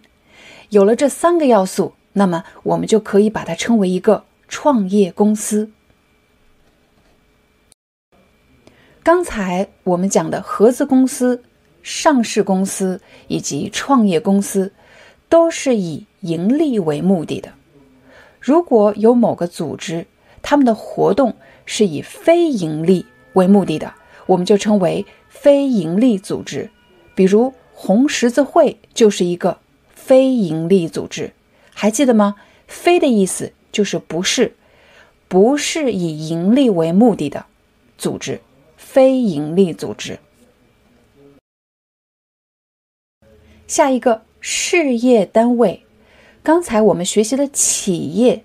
企业是相对于事业存在的，企业都是盈利性的，是要赚钱的，而事业单位是不以赚钱为目的的，而且事业单位通常都是由政府出资设立的，也就是说，事业单位是指由政府出资设立，从事教育、科技、文化、卫生等活动的。服务于社会的组织，通常这些组织都是非盈利的，比如学校、医院等等。最后一个政府机关，机关其实就是机构的意思。政府机构、政府机关，我们通常把在政府机关工作的人称为公务员。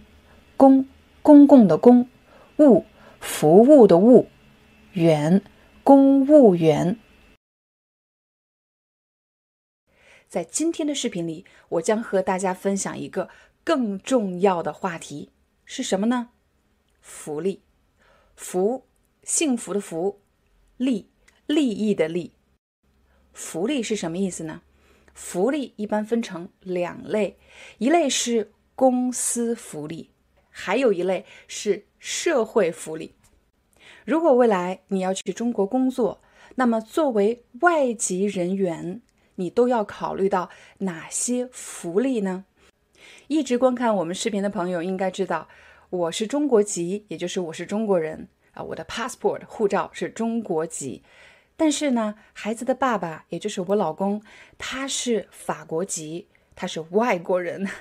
那么，如果我们再回到中国去生活，他就是外籍人员，这个“籍”指的是国籍，外国籍人员。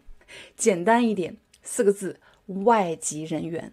那我作为中级人员，也就是中国籍的员工和外籍人员，即便我们在一家公司工作，我们两个都在同一家公司工作，但是我们的福利类型是不一样的。在准备这期视频的过程中，我一直在想，有哪些词汇是大家必须知道，而且特别实用的词汇呢？我突然发现，我老公其实就是一个特别理想的观众对象，所以我采访了他。我问他，当时你在中国工作的时候，都享受过哪些公司福利呢？享受过哪些社会福利呢？他给我拿出了这个东西，这是什么呢？这居然是他在二零一二年十月在上海公司工作的工资单。什么是工资单？工资啊，salary，你的工资，每个月的工资，薪水。单，什么是单？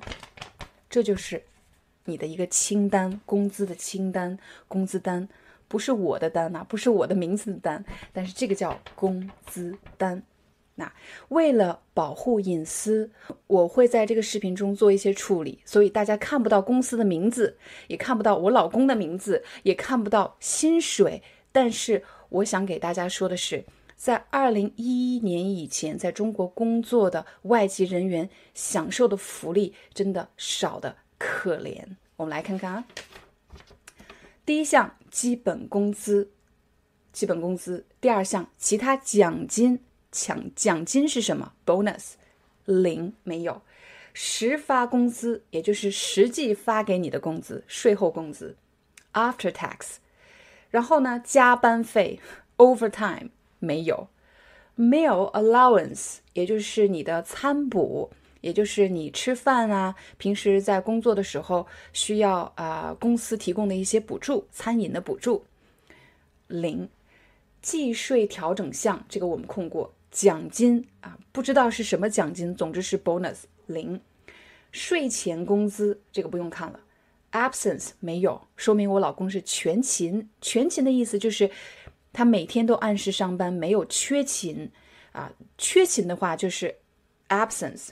那如果是全勤呢，就是他一直都在上班，没有缺勤。house allowance 也就是住房津贴、住房福利零，扣税。很长的一个数字，所以我发现我们是在二零一二年的圣诞节移民到了法国。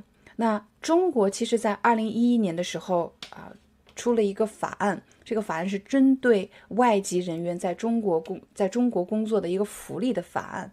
所以呢，我们其实没有享受到任何跟这个法案相关的福利。那么，假设我们要再次回到中国。我会做哪些准备呢？哼，本期的视频其实信息量非常大，大家要关注两类信息。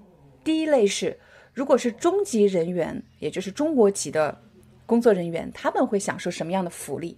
如果是外籍人员，对你来说，你会享受什么样的福利？你要区分开，是不一样的。第二类。作为外籍人员，那么一般你会享受到哪几大类福利呢？这个一定要知道的。如果我的老公决定回中国工作，那么我们就会认真检查这家公司是否为他提供了以下五大类福利。第一类福利是现金津贴类福利，现金就是 cash，津贴是什么意思呢？津贴是表示除了工资以外，公司给你的额外的一些补贴 （allowance） 津贴，现金津贴。而现金津贴里面其实又分成了三大类，我们来一起看一看。其实现金津贴类福利包括三大类：第一是生活成本补贴，第二外派服务补贴。最后一个是困难补助，生活成本的补贴呢，主要考虑三个因素。第一是从一个国家到另外一个国家，你的生活成本发生了变化，也就是当地的物价，比如说购买物品、服务、生活类的日常开销会发生改变。第二是。你是一个人移居到国外呢，还是和家人一起？如果你是带着配偶、带着孩子一起移居到国外的话，生活成本也会发生巨大的变化。所以，到底是几个人移居到国外，是和家人呢，还是独自移居，也是一个考量的因素。最后一个现金津贴要考量的因素是 inflation，通货膨胀。通过以上的介绍，你应该能够了解，这个现金津贴补充其实要考虑的是这三个因素。下一个外派服务津贴，这里有一个词“外派”，什么叫外派人员呢？外派人员就是指。在你的国家，你们的公司在中国发展了业务，他们需要外派人员过去在中国工作。那么被派遣出去的工作人员就称为外派人员。通常对外派人员，公司会提供额外的津贴——外派人员津贴。下一个困难补助津贴，怎么理解这种津贴呢？它其实主要用于。如果你所移居的国家当地的呃天气非常的恶劣，有可能会威胁到你的人身安全，也有可能是当地的政治局势不稳定，所以呢会给你造成人身的安全威胁。这种情况，公司会提供困难补助津贴。刚才我们说的三类津贴啊，都是现金津贴，现金 cash 津贴 allowance。千万不要听成了现金金，不是现金金啊，是现金津贴两个词放在一起，现金津贴啊。为什么一定要强调现金呢？啊，它其实是在工资的基础上额外额外再给你的一些现金补贴，所以叫现金津贴。接下来我们要给大家说的是三类福利。为什么三类呢？假设我们要移居到中国，我肯定会问老公三个问题：第一，孩子上学怎么办？第二，我们住房问题怎么解决？第三，如果我们生病了，医疗问题怎么解决？所以，一、二、三，孩子、房子和医疗。有的公司还会对员工提供子女教育类的福利，比如我的老公如果移居到中国去工作，他不是一个人去，而是拖家带口，带着我还有两个孩子一起回到中国。那么我们的孩子，也就是我们的子女，子女的教育问题必须得到解决。那么这种情况下，公司会提供子女教育福利，也就是说，如果孩子在中国上学产生的费用，公司会报销。下一个问题，住房问题怎么解决？如果我们到中国后呢，很有可能不会买房子，我们会租房子住。那么租房子的话，就会产生费用。如果你所工作的公司提供租房福利的话，那就意味着你在中国租房产生的费用。不是你一个人承担的，公司有可能会帮你报销一部分的费用，也有可能是全额报销。至于是报销一部分呢，还是全额报销，这个额度到底有多少，其实取决于你的职位以及公司具体的制度是什么。其实除了住房类的津贴以外呢，公司还会提供交通福利，比如说你日常是。打车去上班，还是坐地铁去上班，或者你出差期间要产生的一个交通费用，公司都会提供相关的福利。交通福利。刚才我们说了子女教育福利，还有住房福利。现在我们来说一说医疗福利。医疗福利解决的是，当你去中国工作，但是生病了怎么办？看医生、看病这些治疗的费用是怎么解决的？最常见的一种形式是商业医疗保险，公司会为员工购买商业医疗保险，商业 commercial 医疗 medical 保险 insurance，商业医疗保险提供的一般是比较高端的医疗服务，通常情况下，这里指的医疗福利是商业医疗保险。除了医疗福利以外，还有一个长期计划的福利，那就是养老计划。比如你在中国工作期间的工作时间是否被纳入了你们国家当地的养老计划呢？这也是需要考量的。比如我老公在中国工作了五年，但是呢，这五年时间并不被算入在法国的养老计划。最后一个我们要说的是。带薪年休假这个词语比较长，通常大家会把它把它缩短，说年假。嗯，你年假休了吗？年假，年假其实指的就是带薪年休假。每个国家呢，根据当地的制度不同，年假的天数也是不一样的。我相信大家一定很关心，如果你去中国工作的话，你的年休假、你的年假到底有几天呢？我们一起来看一看。如果你在中国的工作未满一年，也就是不到一年，那么第一年没有年休假。从第二年开始，第二年到十年以内，年休假为五天。如果已经满了十年，不满二十年，那么年休假是十天。工作超过二十年以上，年休假为十五天。正在看视频的你。也许是一名刚刚大学毕业的大学生，又或者你已经找到了一份工作，但是对现在的工作不是特别满意，你想换一份工作，所以你尝试着在很多招聘网站上投简历。什么叫招聘网站？YouTube 就是一个网站，但是它是一个视频网站。招聘网站指的是这个网站。会提供很多的招聘机会，就叫做招聘网站。什么叫投简历？投简历就是指你把你的简历发送到正在招聘的公司，就叫做投简历。又或者你试着去找朋友、找亲戚，看谁能给你推荐一些工作。亲戚一般指的是家庭的一部分，又或者是和你有血缘关系的人，就叫做亲戚。可能在这个过程中，你已经参加过很多场面试，也申请过各种各样的职业。可这些职业，要么是你不太喜欢，你觉得自己可能不太适合；又或者是对方觉得你能力不够，所以没有接受你的申请。我相信很多人都经历过这样一个阶段，觉得很迷茫。迷茫是什么意思呢？迷茫就是指没有方向感，不知道接下来该往哪个方向走，不知道该怎么做决定，就是感觉很迷茫。起初我会觉得大家都有过这样的经历，所以感觉迷茫也没什么大不了的吧。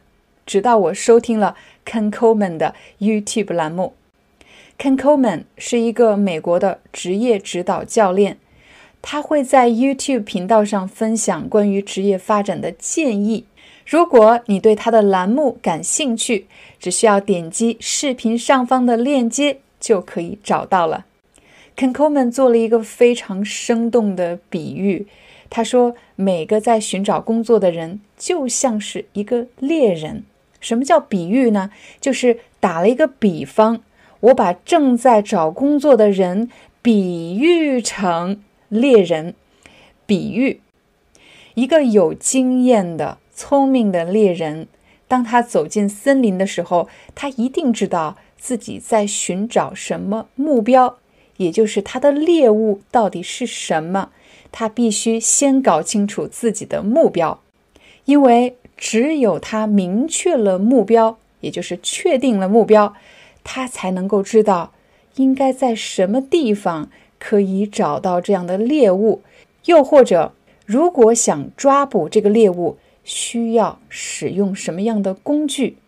可如果一个猎人当他走进森林的时候，没有明确的目标，这就意味着他不知道该怎么做准备。那么最终的结果就是，他只能靠碰运气。什么叫碰运气？就是指遇到什么就是什么。遇到好的，那今天运气好；如果今天没抓着动物呢，那今天的运气就不好，只能靠碰运气。说完了猎人，我们再回到找工作的这个话题，请大家回忆一下我刚才给的例子，这个人是怎么找工作的呢？首先是去网站上看有什么适合自己的工作。然后又问亲戚朋友有什么好的工作可以推荐，可是别人并不知道我们在找什么。如果我们的目标不明确，这也就意味着网站上所有的工作都变成了机会，亲戚们、朋友们推荐的任何一个工作都成了你的选择对象。而最难选择的事情就是。当我们不知道自己想要什么，这个时候是最难做选择的。所以，要想找工作的第一步，不是立刻到网站上去找，也不是立刻去找朋友亲戚问：“哎，有什么工作机会，告诉我。”而是要先做一个自我的评估，先想明白我会做什么，我喜欢做什么，然后再想。如果我想做这样一种工作，应该去哪里可以找到呢？但很有可能你知道在哪里找到，在某个公司的网站，或者通过某个朋友，你就可以获得这个机会。可是你的个人能力达不到，该怎么办呢？只要我们知道自己想要什么，即便能力还达不到，但是至少我们知道，如果想获得这个工作。就必须想办法提升自己的能力，那么下一步的决定就变得更清晰了。我要去寻找那些可以让我提升能力的东西。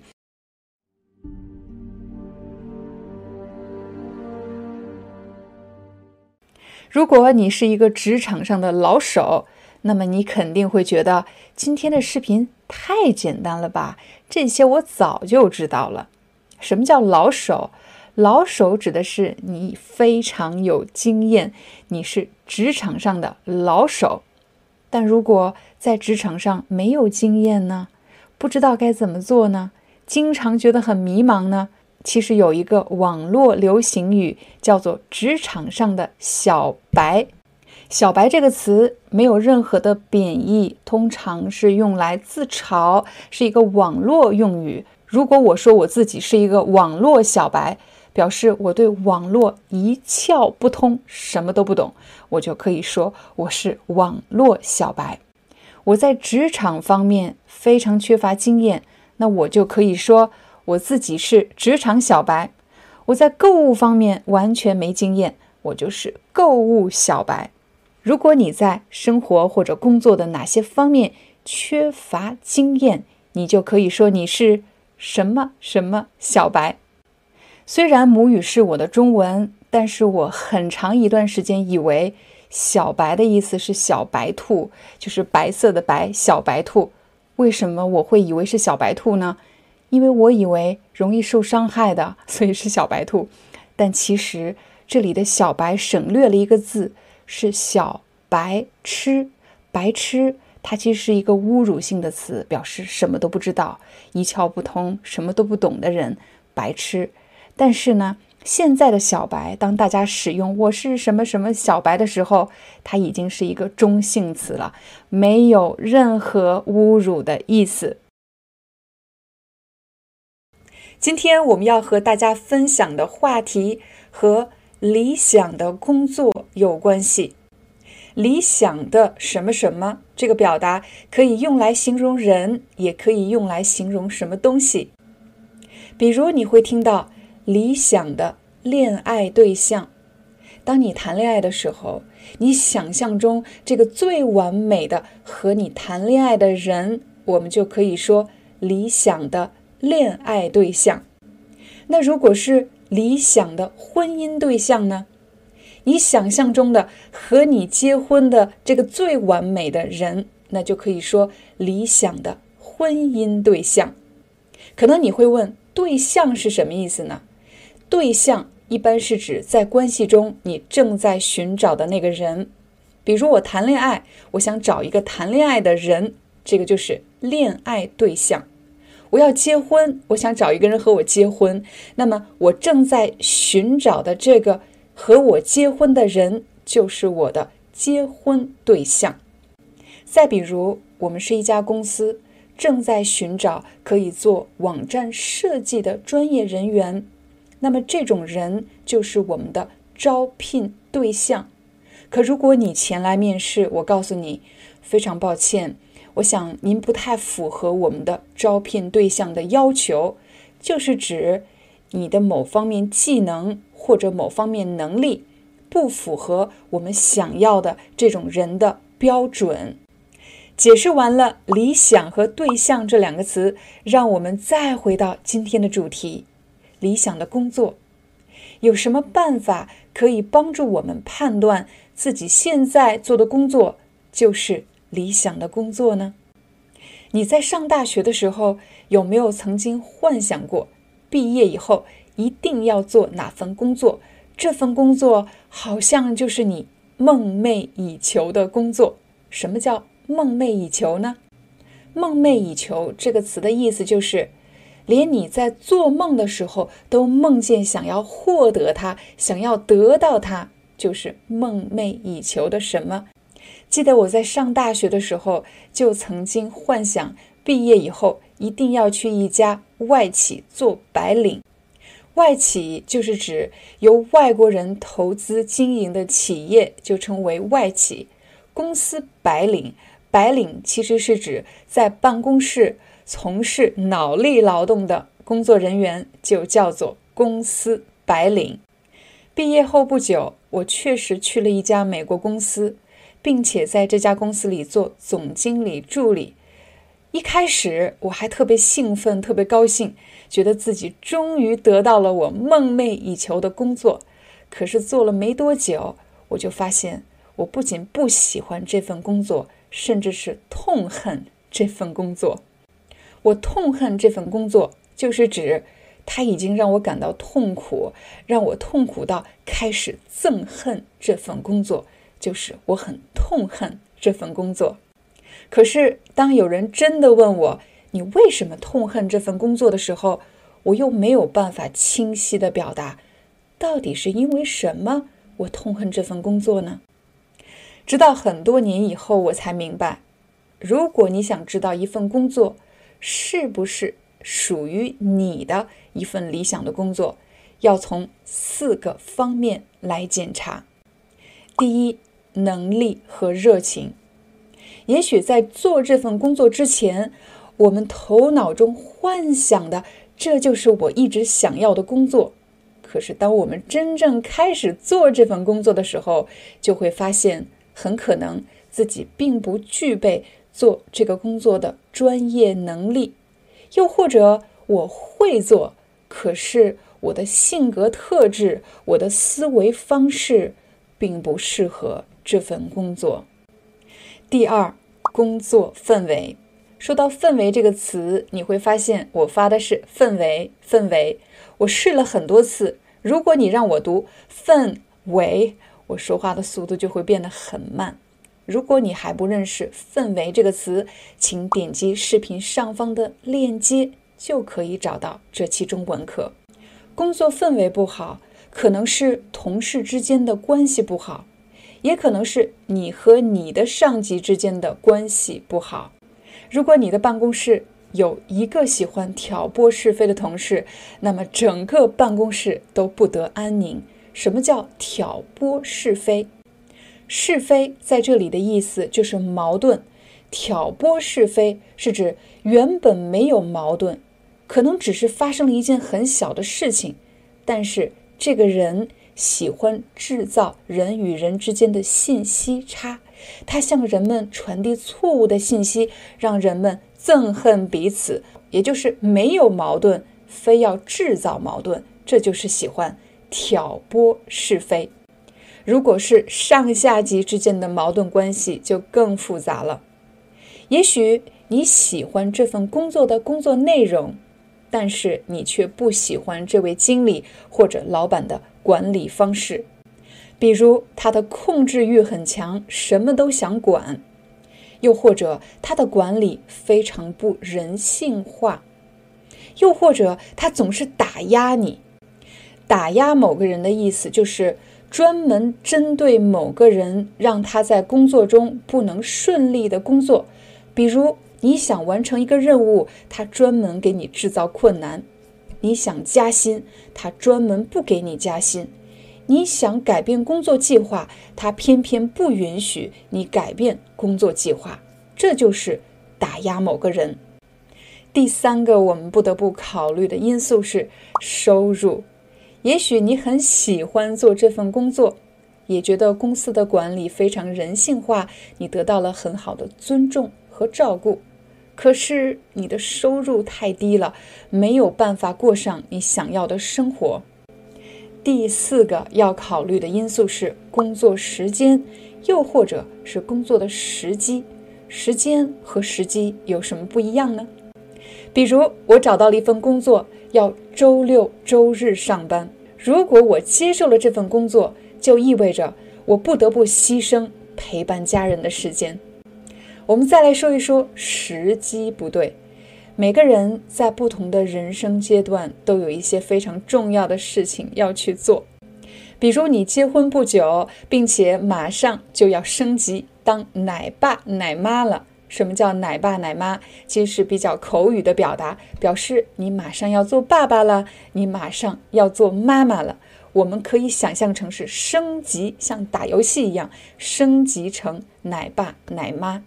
可是，在这个时候，公司却要外派你到国外工作半年，这就意味着你很可能要错过第一个孩子的出生。那么这个时候，我们就会说。这份工作来的时机不对，也就是时候不对的意思。可能你会说，同时满足这四个条件的工作恐怕不存在吧？如果真的用这四个条件来衡量我们任何一个人的工作，恐怕都是不理想的工作。我其实和你有同样的感触。当我在使用这四个方面来检查自己工作的时候，或者来思考我过去的工作经验的时候，我会发现，这四个方面其实不需要每一项都满格，不需要达到一百分，但是。当你的工作出现问题的时候，我们却可以通过这四个方面来检查你的工作到底是哪里出现了问题。你还记得这四个方面吗？第一，你是否具备了做这个工作的技能，并且热爱做这个工作？第二，你对你目前的收入满意吗？第三。你和同事还有上下级的关系融洽吗？你的工作氛围有没有出现问题？第四，你有没有过度消耗自己，牺牲了陪伴家人的时间，又或者仅仅是因为一份工作而错过了人生最重要的一些时刻？欢迎大家在视频下方给我留言。用这四个方面来聊一聊你现在正在做的工作，又或者你过去曾经做过的一份工作。好了，这就是我们今天的中文课，希望对大家有帮助。我们明天见。Hi, I'm your Chinese teacher 廖丹。Thank you so much for listening to 每日中文课。If you're looking for more lessons, please visit our podcaster website. Here's a link shows.acast.com slash free to learn. As a silver member, you can get access to all the lessons we've created to help you learn natural Chinese in a fun, interesting, and immersive way. Join us today. Enjoy your ad free listening. I'll see you in upcoming episode.